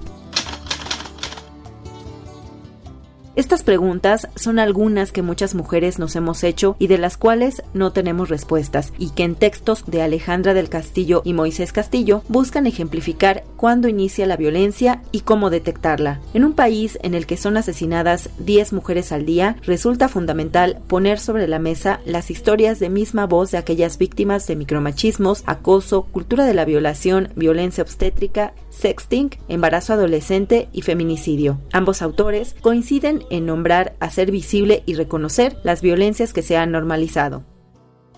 Nadie, ninguna mujer, te puede decir que no ha pasado por ahí, pero reconocerlo es difícil por esta normalización y por esta cosa que te dice el micro y parece que tal vez sea inofensiva. Ninguna violencia debe ser considerada como menor. Es como muy fuerte ver la violencia hacia atrás porque entonces vivimos con un montón de cosas. Si tú quieres pensarlo años después, las vamos nombrando. Y entonces lo que creo que sucede con el libro, que ha venido sucediendo con otros de nuestros libros, con Amar a Madrazos y Los Nadie, es que entonces tú puedes ver al otro, a la otra, y decir yo he estado ahí.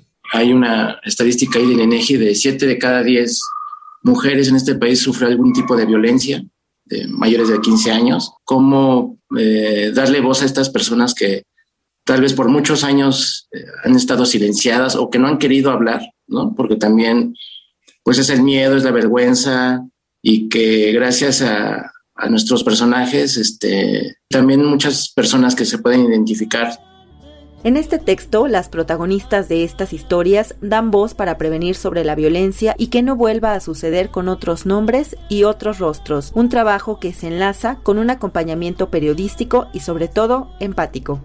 Estamos con, la gente, con ellas, cuando nos cuentan. Y creo que son relatos muy libres. O sea, quiero que, sepas que te acompaño en, en este recorrido de tu experiencia. Creo que es súper difícil siempre hay un momento empático donde también de alguna forma al escuchar estamos diciendo me importas y algo que es súper importante es que ellas quieren hablar. La pregunta es, si quieren hablar, ¿les estamos dando los espacios? No podemos quitarles la voz. Somos pues un, puente entre el lector y, y nuestros personajes, nuestros testimonios.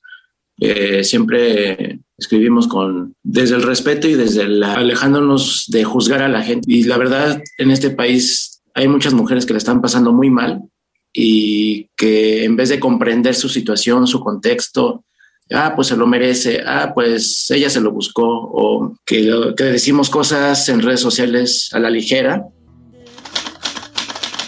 el doctor Enrique le metió el puño con todas sus fuerzas. Al mismo tiempo que decía que tenía 3 centímetros de dilatación, lanzaba gestos desagradables. 24 horas para nada. ¿Qué número de gesta es? Es la primera. Uy, no aguantas nada. No vas a resistir los próximos que tengas. Tu bebé debe nacer por parto natural. En un país como México es un riesgo ser mujer. Narrar la violencia que viven es un compromiso con las personas que leen. Mañana, la segunda parte de esta charla con los autores Ale del Castillo, comunicadora educativa y periodista independiente, y Moisés Castillo, reportero y actual colaborador en la zona sucia. Para Radio UNAM, Cindy Pérez Ramírez. Gracias a Cindy Pérez Ramírez. Mañana escucharemos esta segunda parte de este libro, Siempre estuve en riesgo. Bien, nos vamos ahora a la información internacional a través de Radio Francia. Relatamos al mundo. Relatamos al mundo.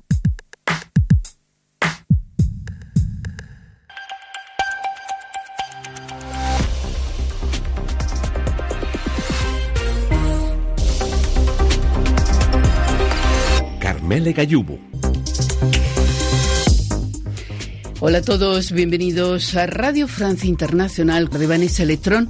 Está en la realización técnica de este programa que abrimos sin más tardar con un rápido resumen de la actualidad internacional de este martes 4 de octubre. 130 millones de personas afectadas por un descomunal apagón. Es lo que sucede en estos momentos en Bangladesh. Una avería en la red eléctrica ha dejado sin luz a tres cuartas partes de la población. El gobierno afirma que el servicio se restablecerá al final del día, al menos en la capital Dhaka. Bangladesh sufre una grave crisis energética a raíz del alza de los precios mundiales del carburante y el gas. Estados Unidos y Colombia de acuerdo para avanzar en una nueva política antidrogas que vaya más allá de la represión de la producción y el consumo. Así lo dijeron el presidente colombiano Gustavo Petro y el canciller estadounidense Anthony Blinken de visita en Bogotá. Estamos cambiando de óptica y hay sintonía al respecto, afirmaron en conferencia de prensa el presidente colombiano. Narcotráfico, indudablemente un tema común de hace varias décadas ya. Se ha vuelto tradicional en la agenda binacional, pero esta vez desde otra óptica, una óptica que yo llamaría más flexible, eh, que tiene que ver con una visión más integral del problema del consumo y la producción de drogas en este continente. Blinken, por su parte, destacó que el enfoque global que preconizan pasa por la justicia, el desarrollo, la protección ambiental y la reducción de la oferta y la demanda. Un misil norcoreano sobrevoló esta mañana Japón, lo que llevó a las autoridades niponas a activar el sistema del arma y algunos ciudadanos tuvieron que refugiarse. La última vez que Corea del Norte disparó un misil por encima de Japón fue en 2017. El Nobel de Física 2022 ha sido atribuido a un trío de científicos, el francés Alain Aspect, el estadounidense John Clauser y el austriaco Anton Zellinger por sus experimentos con fotones y sus contribuciones a la ciencia de la información cuántica. Y aquí en Francia, a las puertas de un otoño social caliente, el conjunto de sindicatos eh, confirmaron hoy su oposición a una reforma del sistema de jubilación que preconiza el presidente Macron. Hasta aquí el resumen informativo. Prisma RU. Relatamos al mundo. Dos de la tarde con 22 minutos. Entramos a este espacio de Fundación UNAM y hoy nos acompaña el doctor Demetrio Fabián García Nocetti con, del Consejo Académico del Área de las Ciencias Físico-Matemáticas y de las Ingenierías porque nos tiene una invitación al Foro 2020. Doctor Demetrio, muy buenas tardes, bienvenido. Muy buenas tardes a todos, eh, todos ustedes. Y Gracias. Es un gusto estar desde luego compartir este asunto Gracias, doctor. Pues cuéntenos sobre esta novena edición del Foro 2020, Diseñando el Futuro, porque el próximo 6 de octubre, es decir, el próximo jueves, se llevará a cabo la mesa 3 de sustentabilidad a las 5 de la tarde. Pero cuéntenos un poco sobre este tema, quienes participan y, por supuesto, también ahora ya de manera presencial. Sí, efectivamente, después de dos años de estar eh, realizando este foro de manera eh, virtual, a distancia, eh, la, en esta ocasión lo estamos, lo estamos llevando a cabo de manera presencial. Y esta es la novena edición de, del foro 2020, el tema central en diseñando el futuro. Y en particular, el 6 de octubre, a las 5 de la tarde, eh, se va a llevar a cabo la mesa 3, que corresponde al tema de sustentabilidad, que eh, el tema general pues, consiste pues serán temas relacionados sobre cómo satisfacer las necesidades de las generaciones actuales, sin comprometer las necesidades de las eh, generaciones futuras, al mismo tiempo que se pues, que se garantice un equilibrio entre el crecimiento de la economía y sobre todo el respeto al medio ambiente y al bienestar social. Eh, en esta mesa nos están acompañando tres excelentes eh, académicos especialistas en, en esta área y cada uno de ellos tocará un tema específico. Eh, primeramente nos acompaña el doctor eh, Diego Pérez Alitud, él es biólogo de la Facultad de Ciencias y doctor en Ciencias de San Luis, Su tema central de investigación es en la de ecología vegetal aplicada al manejo socioecológico de recursos forestales. Y su tema, el tema de su charla, su participación es el manejo adecuado de los socioecosistemas como una condición ineludible para la sustentabilidad. En segundo lugar nos acompaña el doctor Luca Ferrari, que eh, es doctor en Ciencias de la Tierra, de la Universidad de Milán, y doctorado eh, también de la ONU por parte de nuestra universidad. Actualmente eh, él es investigador en el Centro de Geociencias y su tema principal es la investigación es la geología regional, tectónica geodinámica del eco con aplicación para la exploración de recursos geotécnicos y mineros. Su tema, su participación, se enfoca en la crisis energética, ecológica y social. El tiempo de repensar el concepto de desarrollo sostenible es el tema que él va a plantear. Y finalmente cierra la, muy conocida eh, doctora Julia Cavarias eh, con el tema de oportunidades para enfrentar la crisis ambiental contribuir al bienestar social. Hasta Cavarias, presidenta de la Facultad de Ciencias, profesora de carrera de, nuestra institución, eh, doctorado en causa por parte de la UNAL y miembro del Colegio Nacional. Eh, eh, su trabajo de investigación se ha centrado en temas eh, ambientales, en particular la regeneración de selvas tropicales, restauración ambiental, manejo de recursos naturales, ecología, sistemas productivos. Muy bien, bueno, pues estos temas con expertos, aquí estamos viendo también sus fichas curriculares, expertos en sus áreas que nos van a hablar de todo este tema ligado a la sustentabilidad, este manejo adecuado de los eh, de los socioecosistemas, que son la crisis energética, las oportunidades para enfrentar la crisis ambiental, son tema son temas que nos llevan a una actualidad imperante y necesariamente para que hagamos algo también como sociedad, escuchar a los expertos siempre nos da eh, esa posibilidad de entender todos estos procesos y también de comprender cómo podemos sumarnos como, como personas eh, comunes y corrientes, pero que a diario también generamos desde desechos, generamos pues un montón de cosas que en millones de personas podríamos hacer diferencias. Así que ahí queda esta invitación, ya también compartida en nuestras redes sociales, como parte del Foro 2020 en esta novena edición con la Mesa de Sustentabilidad Recuerden, jueves próximo, 6 de octubre, a las 5 de la tarde, en el Auditorio Maestro Jesús Silva Herzog, del posgrado de Economía, unidad de posgrado de la UNAM. Y también, por supuesto, en las redes sociales pueden seguir toda esta información a través de Fundación UNAM. ¿Algo más, doctor, que quiera agregar antes de despedirnos?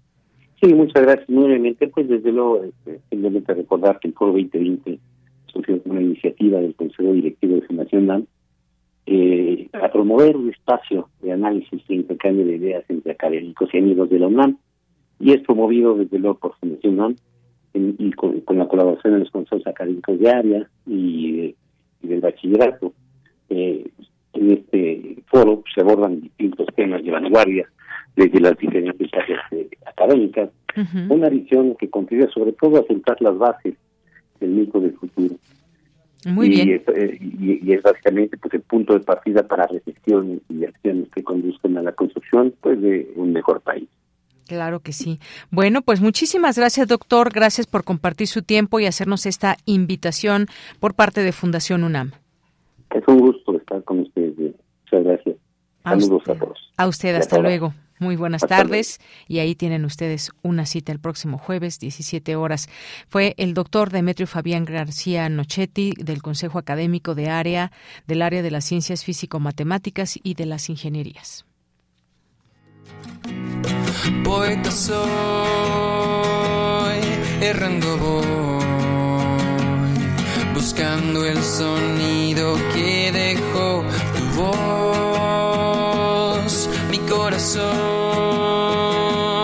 alcanzando el tuyo es un destino decidido, escúchame. Poetas errantes. Hoy en Poetas Errantes nos acompaña Alejandro Tiscareño para presentarnos la cápsula del día de hoy, que es un homenaje a David Huerta. ¿Qué tal, Ale? ¿Cómo estás? Buenas tardes. Hola, Bella, ¿qué tal? Buenas tardes. Muy bien, gracias. Qué bueno, me da mucho gusto saludarte.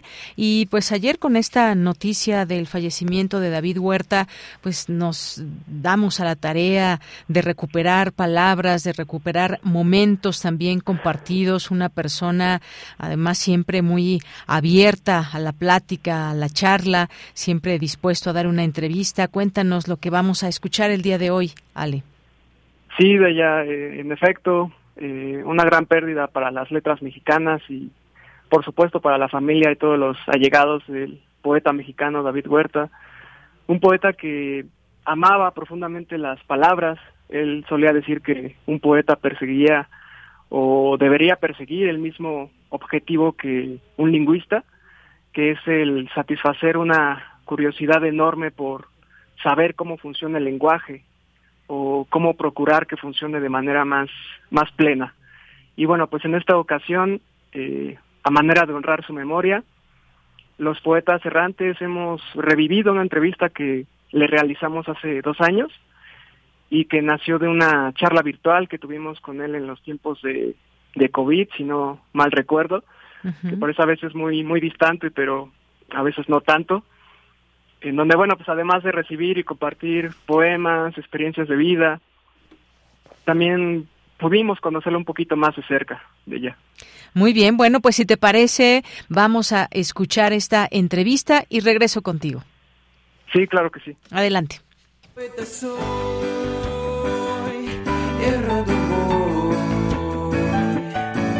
buscando el sonido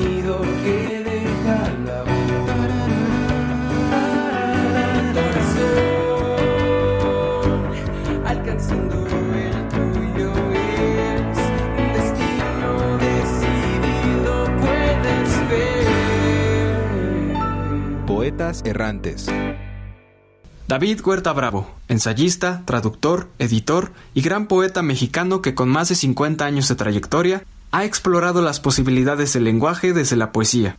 En esta ocasión, el multipremiado autor de Incurable y ganador del más reciente premio Phil de Literatura en Lenguas Romances, nos comparte un poco sobre su trayectoria, el lenguaje poético y sus proyectos más recientes, en exclusiva para los poetas errantes de Radio UNAM.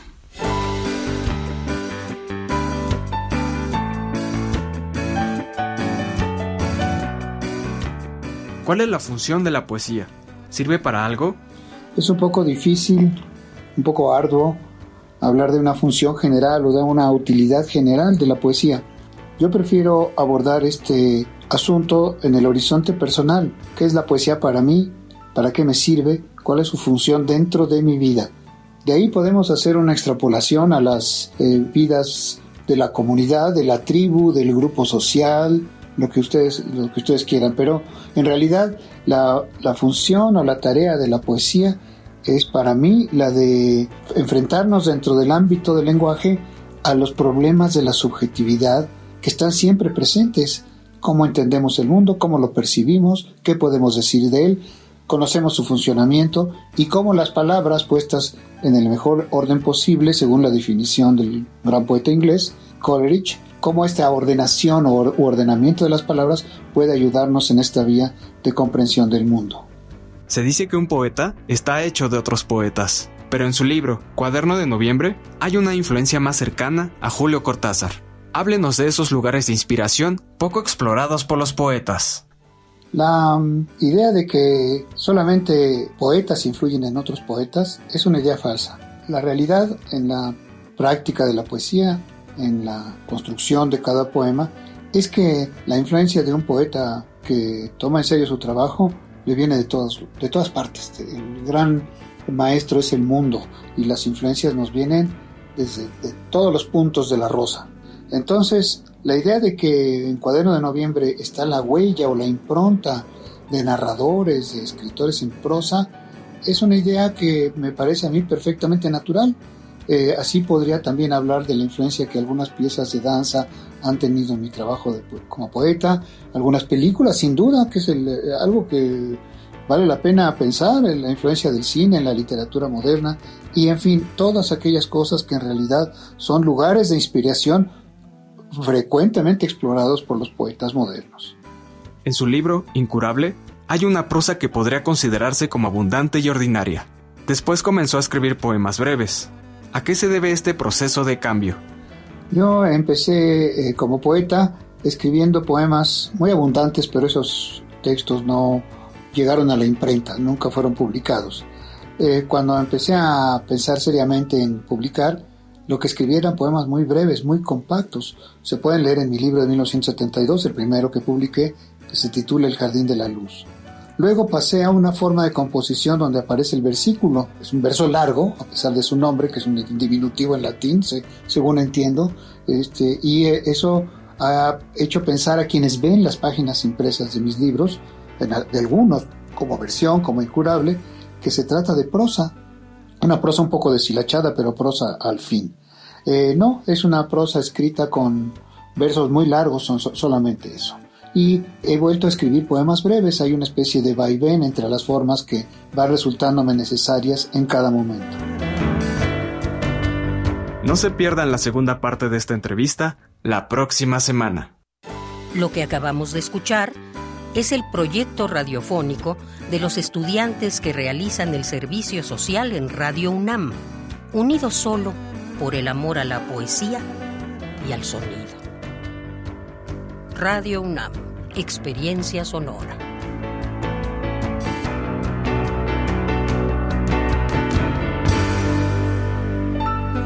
Bien, pues muchas gracias a Alejandro Tiscareño por eh, traernos esta, eh, esta entrevista que le hicieron hace un par de años a David Huerta y que ahora nos recuerdan a través de esta sección y falta la segunda parte. En, dentro de ocho días vamos a poder escucharla y como bien nos decías, pues él hablando de poesía, pues toda una clase siempre el maestro, el maestro eh, que siempre nos, eh, nos convidaba de su conocimiento y de su charla, el maestro David Huerta. Ale.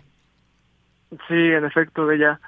Eh, bueno, pues a mí me gustaría finalizar diciendo que, bueno, pues desde el corazón de cada uno de los poetas y de la profesora Marta Romo acompañamos a, a la familia Huerta en su dolor, especialmente a su hija Tania Huerta, que se encuentra en París, Francia, y que bueno pues lamentablemente el día de ayer no pudo acudir al velorio de su de su padre entonces desde la distancia a toda su familia Tania un abrazo fuerte y bueno pues Muy muchas gracias por escucharnos Pues gracias a ti, Ale, gracias por esta, eh, esta cápsula que hoy nos traen a través de Poetas Errantes y que nos recuerda justamente estas conversaciones con David Huerta. Muchas gracias y hasta la próxima. hasta la próxima de ya Muy buenas tardes. Gracias. Continuamos. Esta es una producción de Poetas Errantes, unidos con la poesía y el corazón. Algo en ti me es muy familiar. Hay algo en este encuentro que no quiero olvidar. Poeta soy.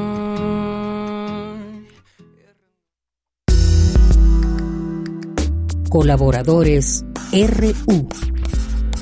Literatura. Ya se encuentra en la línea telefónica Citlali Rodríguez Mendoza, poeta, editora, traductora, licenciada en Letras Hispánicas por la Universidad de Guadalajara, maestra en traducción por el Colegio de México y la Université Sorbonne Nouvelle, autora de distintos libros y también editora del periódico de poesía de la UNAM. ¿Qué tal, Citlali Rodríguez? Muy buenas tardes, bienvenida a Prisma RU de Radio UNAM. ¿Qué tal, Deyanira? Muchísimas gracias por, por la invitación. Todo muy bien por acá. ¿Tú cómo estás? Muy bien, muchas gracias. Con mucho gusto de escucharte y de Gracias. escuchar también tu recomendación o tus recomendaciones literarias para nuestro público en este en este 4 de octubre. Claro que sí. Eh, bueno, pues eh, me gustaría, desde luego, por eh, invitar a, a tus radioescuchas a que visiten periódico de poesía.unam.mx, que bueno, cada semana, cada lunes, a partir de la una de la tarde, tenemos eh, contenido eh, nuevo, diferentes géneros que eh, giran alrededor de la poesía y del trabajo de eh, las poetas y los poetas. Eh, entonces, bueno, esta semana tenemos eh, una traducción de varios poemas de Saint-Jean Père, eh, este escritor diplomático también de origen francés, eh, que, realiza una eh, traductora eh, española que ya ha hecho varias colaboraciones para periódico de poesía, Inmaculada C. Pérez Parra.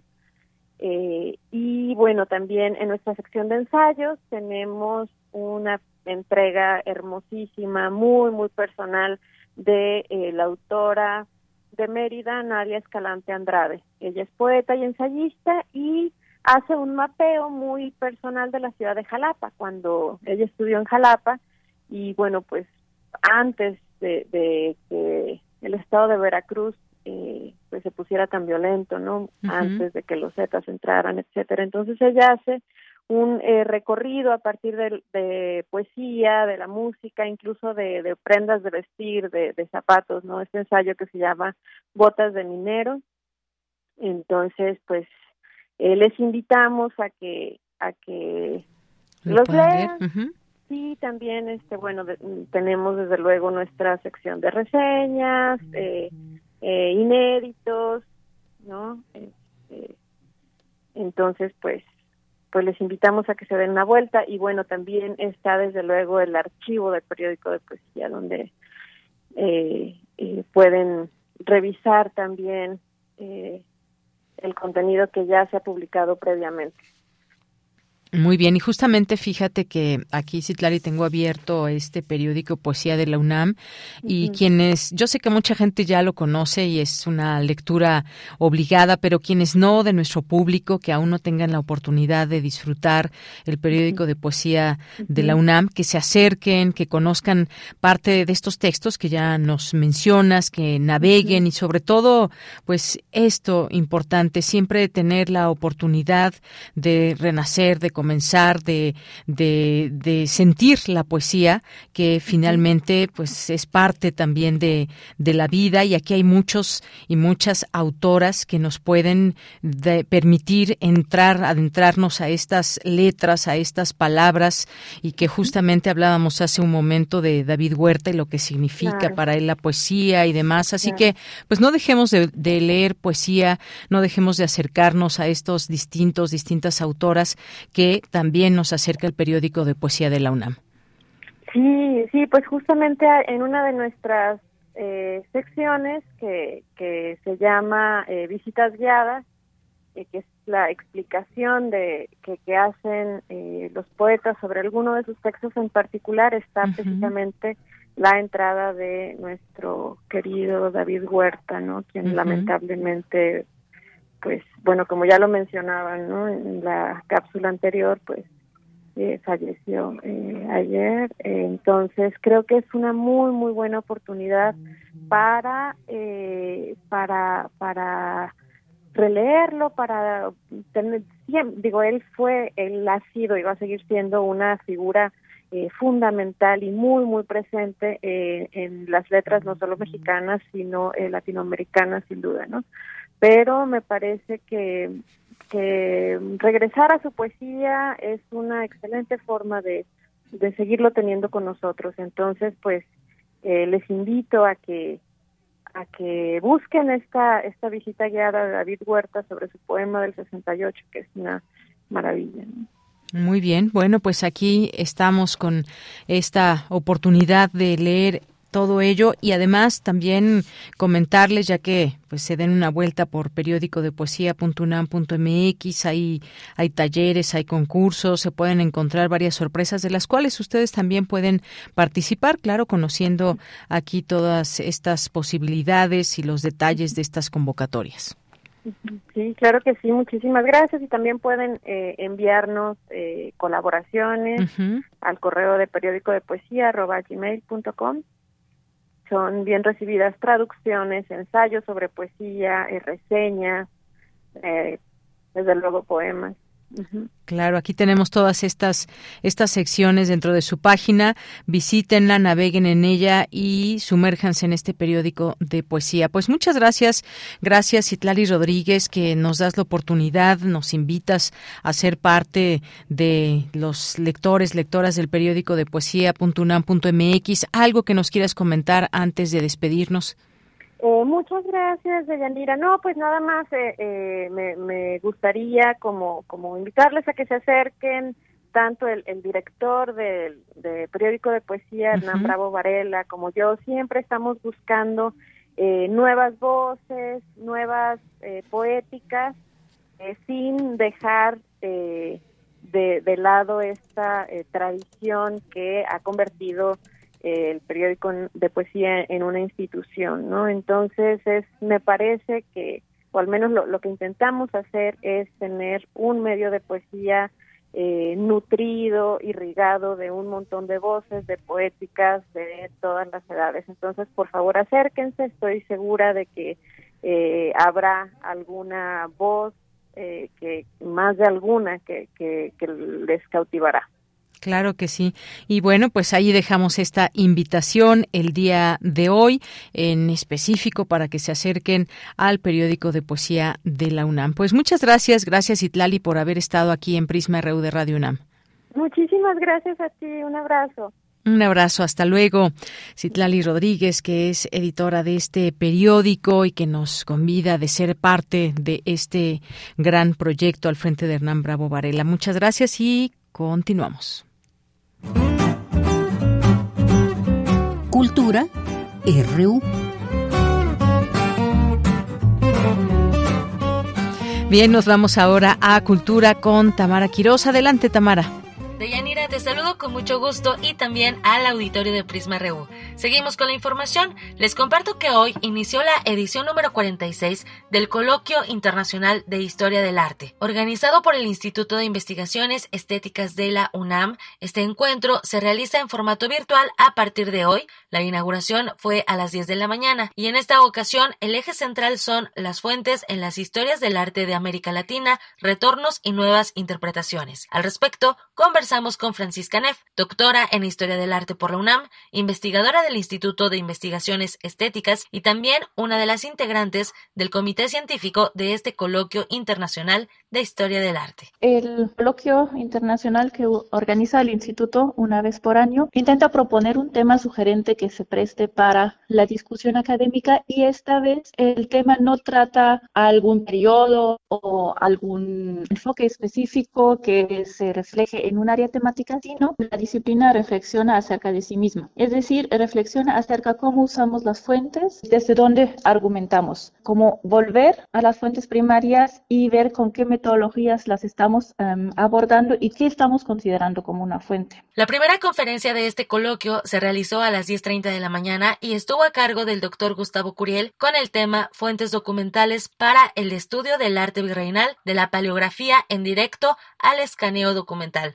A las 5 de la tarde se realizará la primera parte de la mesa 1 que lleva como título Los objetos como fuentes. Importante comentarles que este encuentro emblemático reúne a académicos, investigadores e historiadores del arte de todo el mundo. En esta edición se pretende reflexionar cómo volver a las fuentes primarias junto a sus autores o contextos de producción que dieron origen a algunos de los temas y problemas más importantes en los campos del arte indígena, virreinal, moderno, contemporáneo así como en las áreas de cine, estudios curatoriales y de materialidad. Participan la Universidad de Buenos Aires, así como la Universidad Federal de Sao Paulo, el Museo de Arte de Denver y los institutos de investigaciones estéticas y bibliográficas de la UNAM. Escuchemos a Francisca Neff. La gran ventaja hacer un evento virtual es que hay una amplia posibilidad de participación desde otros lugares. Por eso estamos muy, muy contentos que a nuestra convocatoria hubo tanta respuesta y efectivamente hay una variedad tanto de instituciones, sean universidades, sean museos o sean investigadores particulares también desde diferentes países de América y de Europa. Son como los dos continentes que están poniéndose a dialogar y también variedad de épocas, de géneros y de lugares que abarcan en sus investigaciones.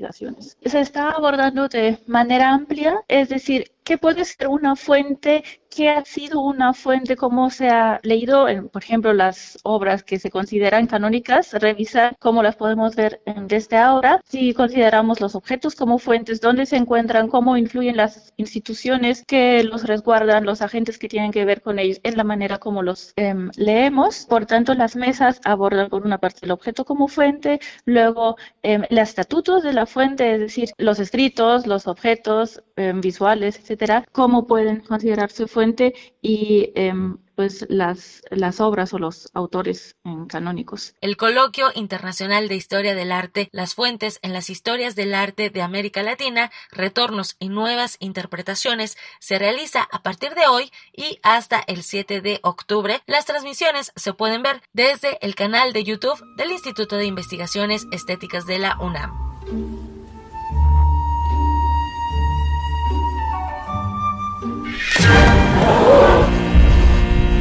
Crois que c'est ça le plus dur aujourd'hui, de repenser à tout ce temps passé et de me dire que ça a servi à rien. Pasamos a otra información. Esta tiene que ver con el séptimo arte y es que el próximo 6 de octubre inicia el Tour de Cine Francés que regresa como ya es costumbre con siete filmes. Como seguramente nuestro auditorio ya lo sabe, esta muestra itinerante fundada por Nueva Era Films, Cinépolis y la Embajada de Francia en México promueve cada año en cientos de salas de todo el país el cine francés y crea un nuevo público cinematográfico ávido por la cultura y el lenguaje galo.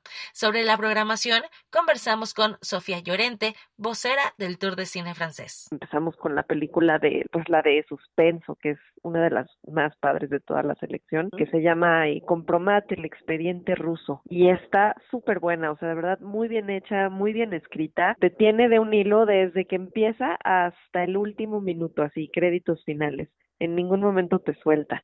Entonces, pues es la historia de un director de Alianza Francesa en una ciudad en, Rusia y de repente, quién sabe qué hace, que le cae mal a la gente no indicada y entonces, pues bueno, va a tener que luchar contra, contra este régimen, ¿no? Que lo empiezan a acusar de algo que no cometió, le montan como todo un caso, ¿no? Para meterlo a la cárcel, obviamente completamente inventado y pues va a tener él que, que probar su inocencia e incluso pues ver cómo sale de este país.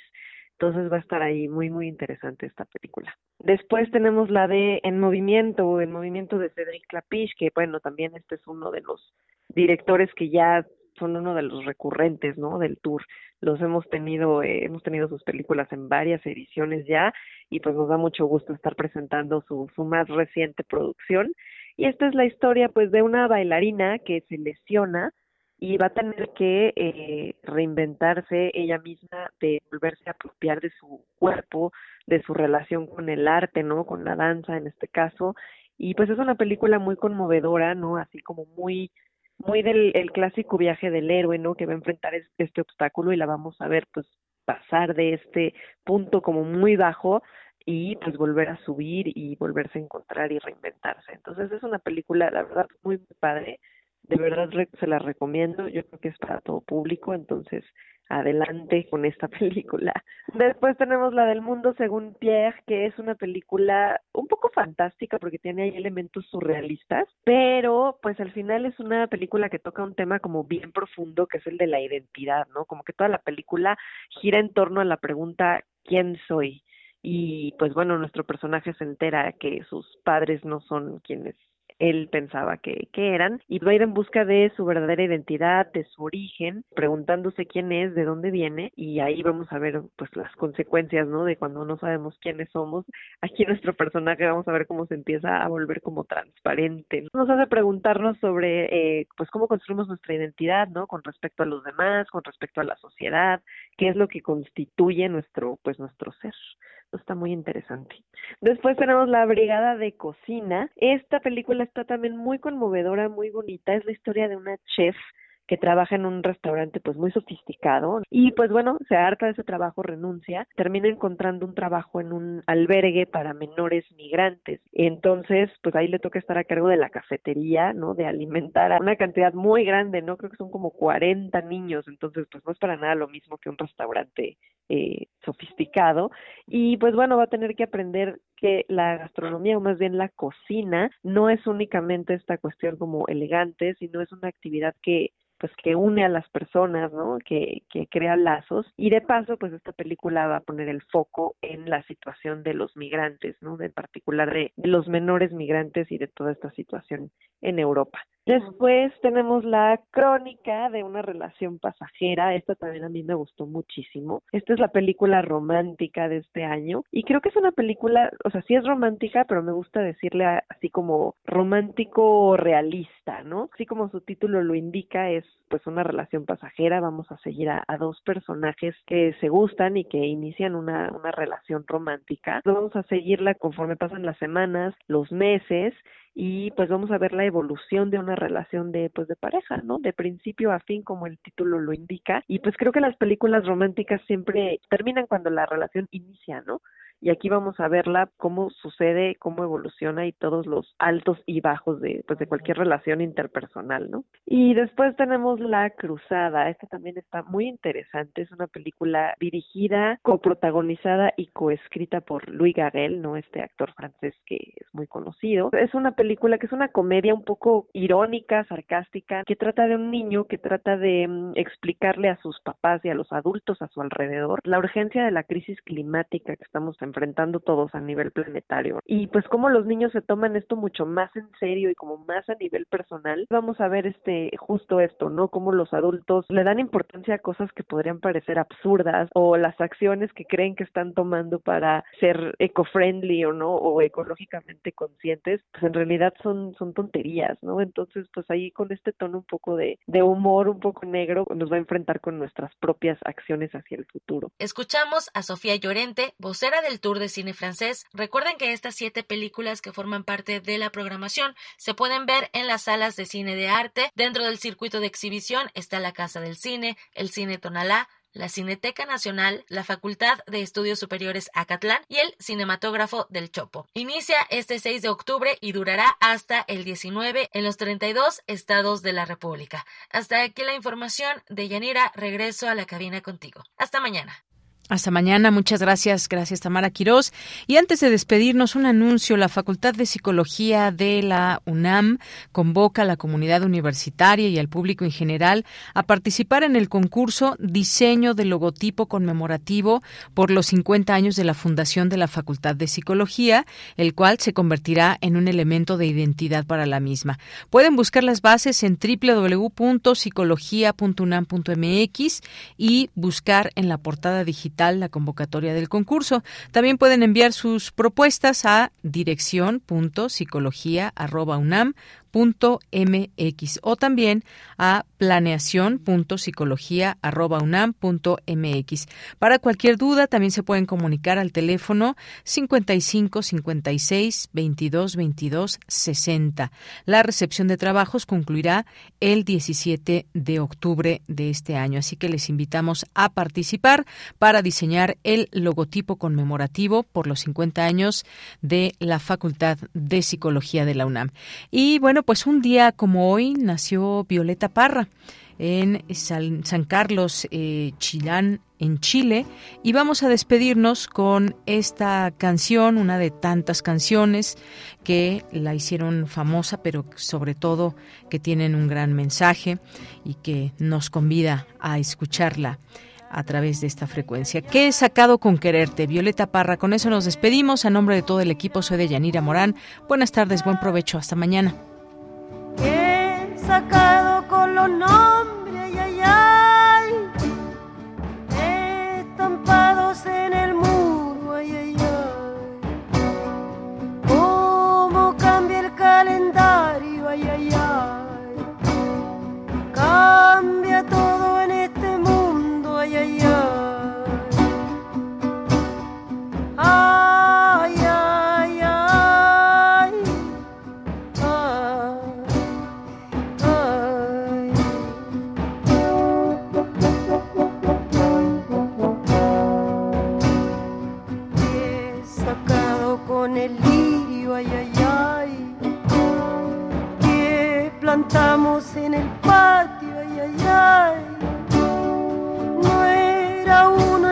plantaba, ay, ay, ay. Eran dos enamorados, ay, ay, ay. Hortelano tu plantío, ay, ay, ay. Con el tiempo no ha cambiado. Ay, ay,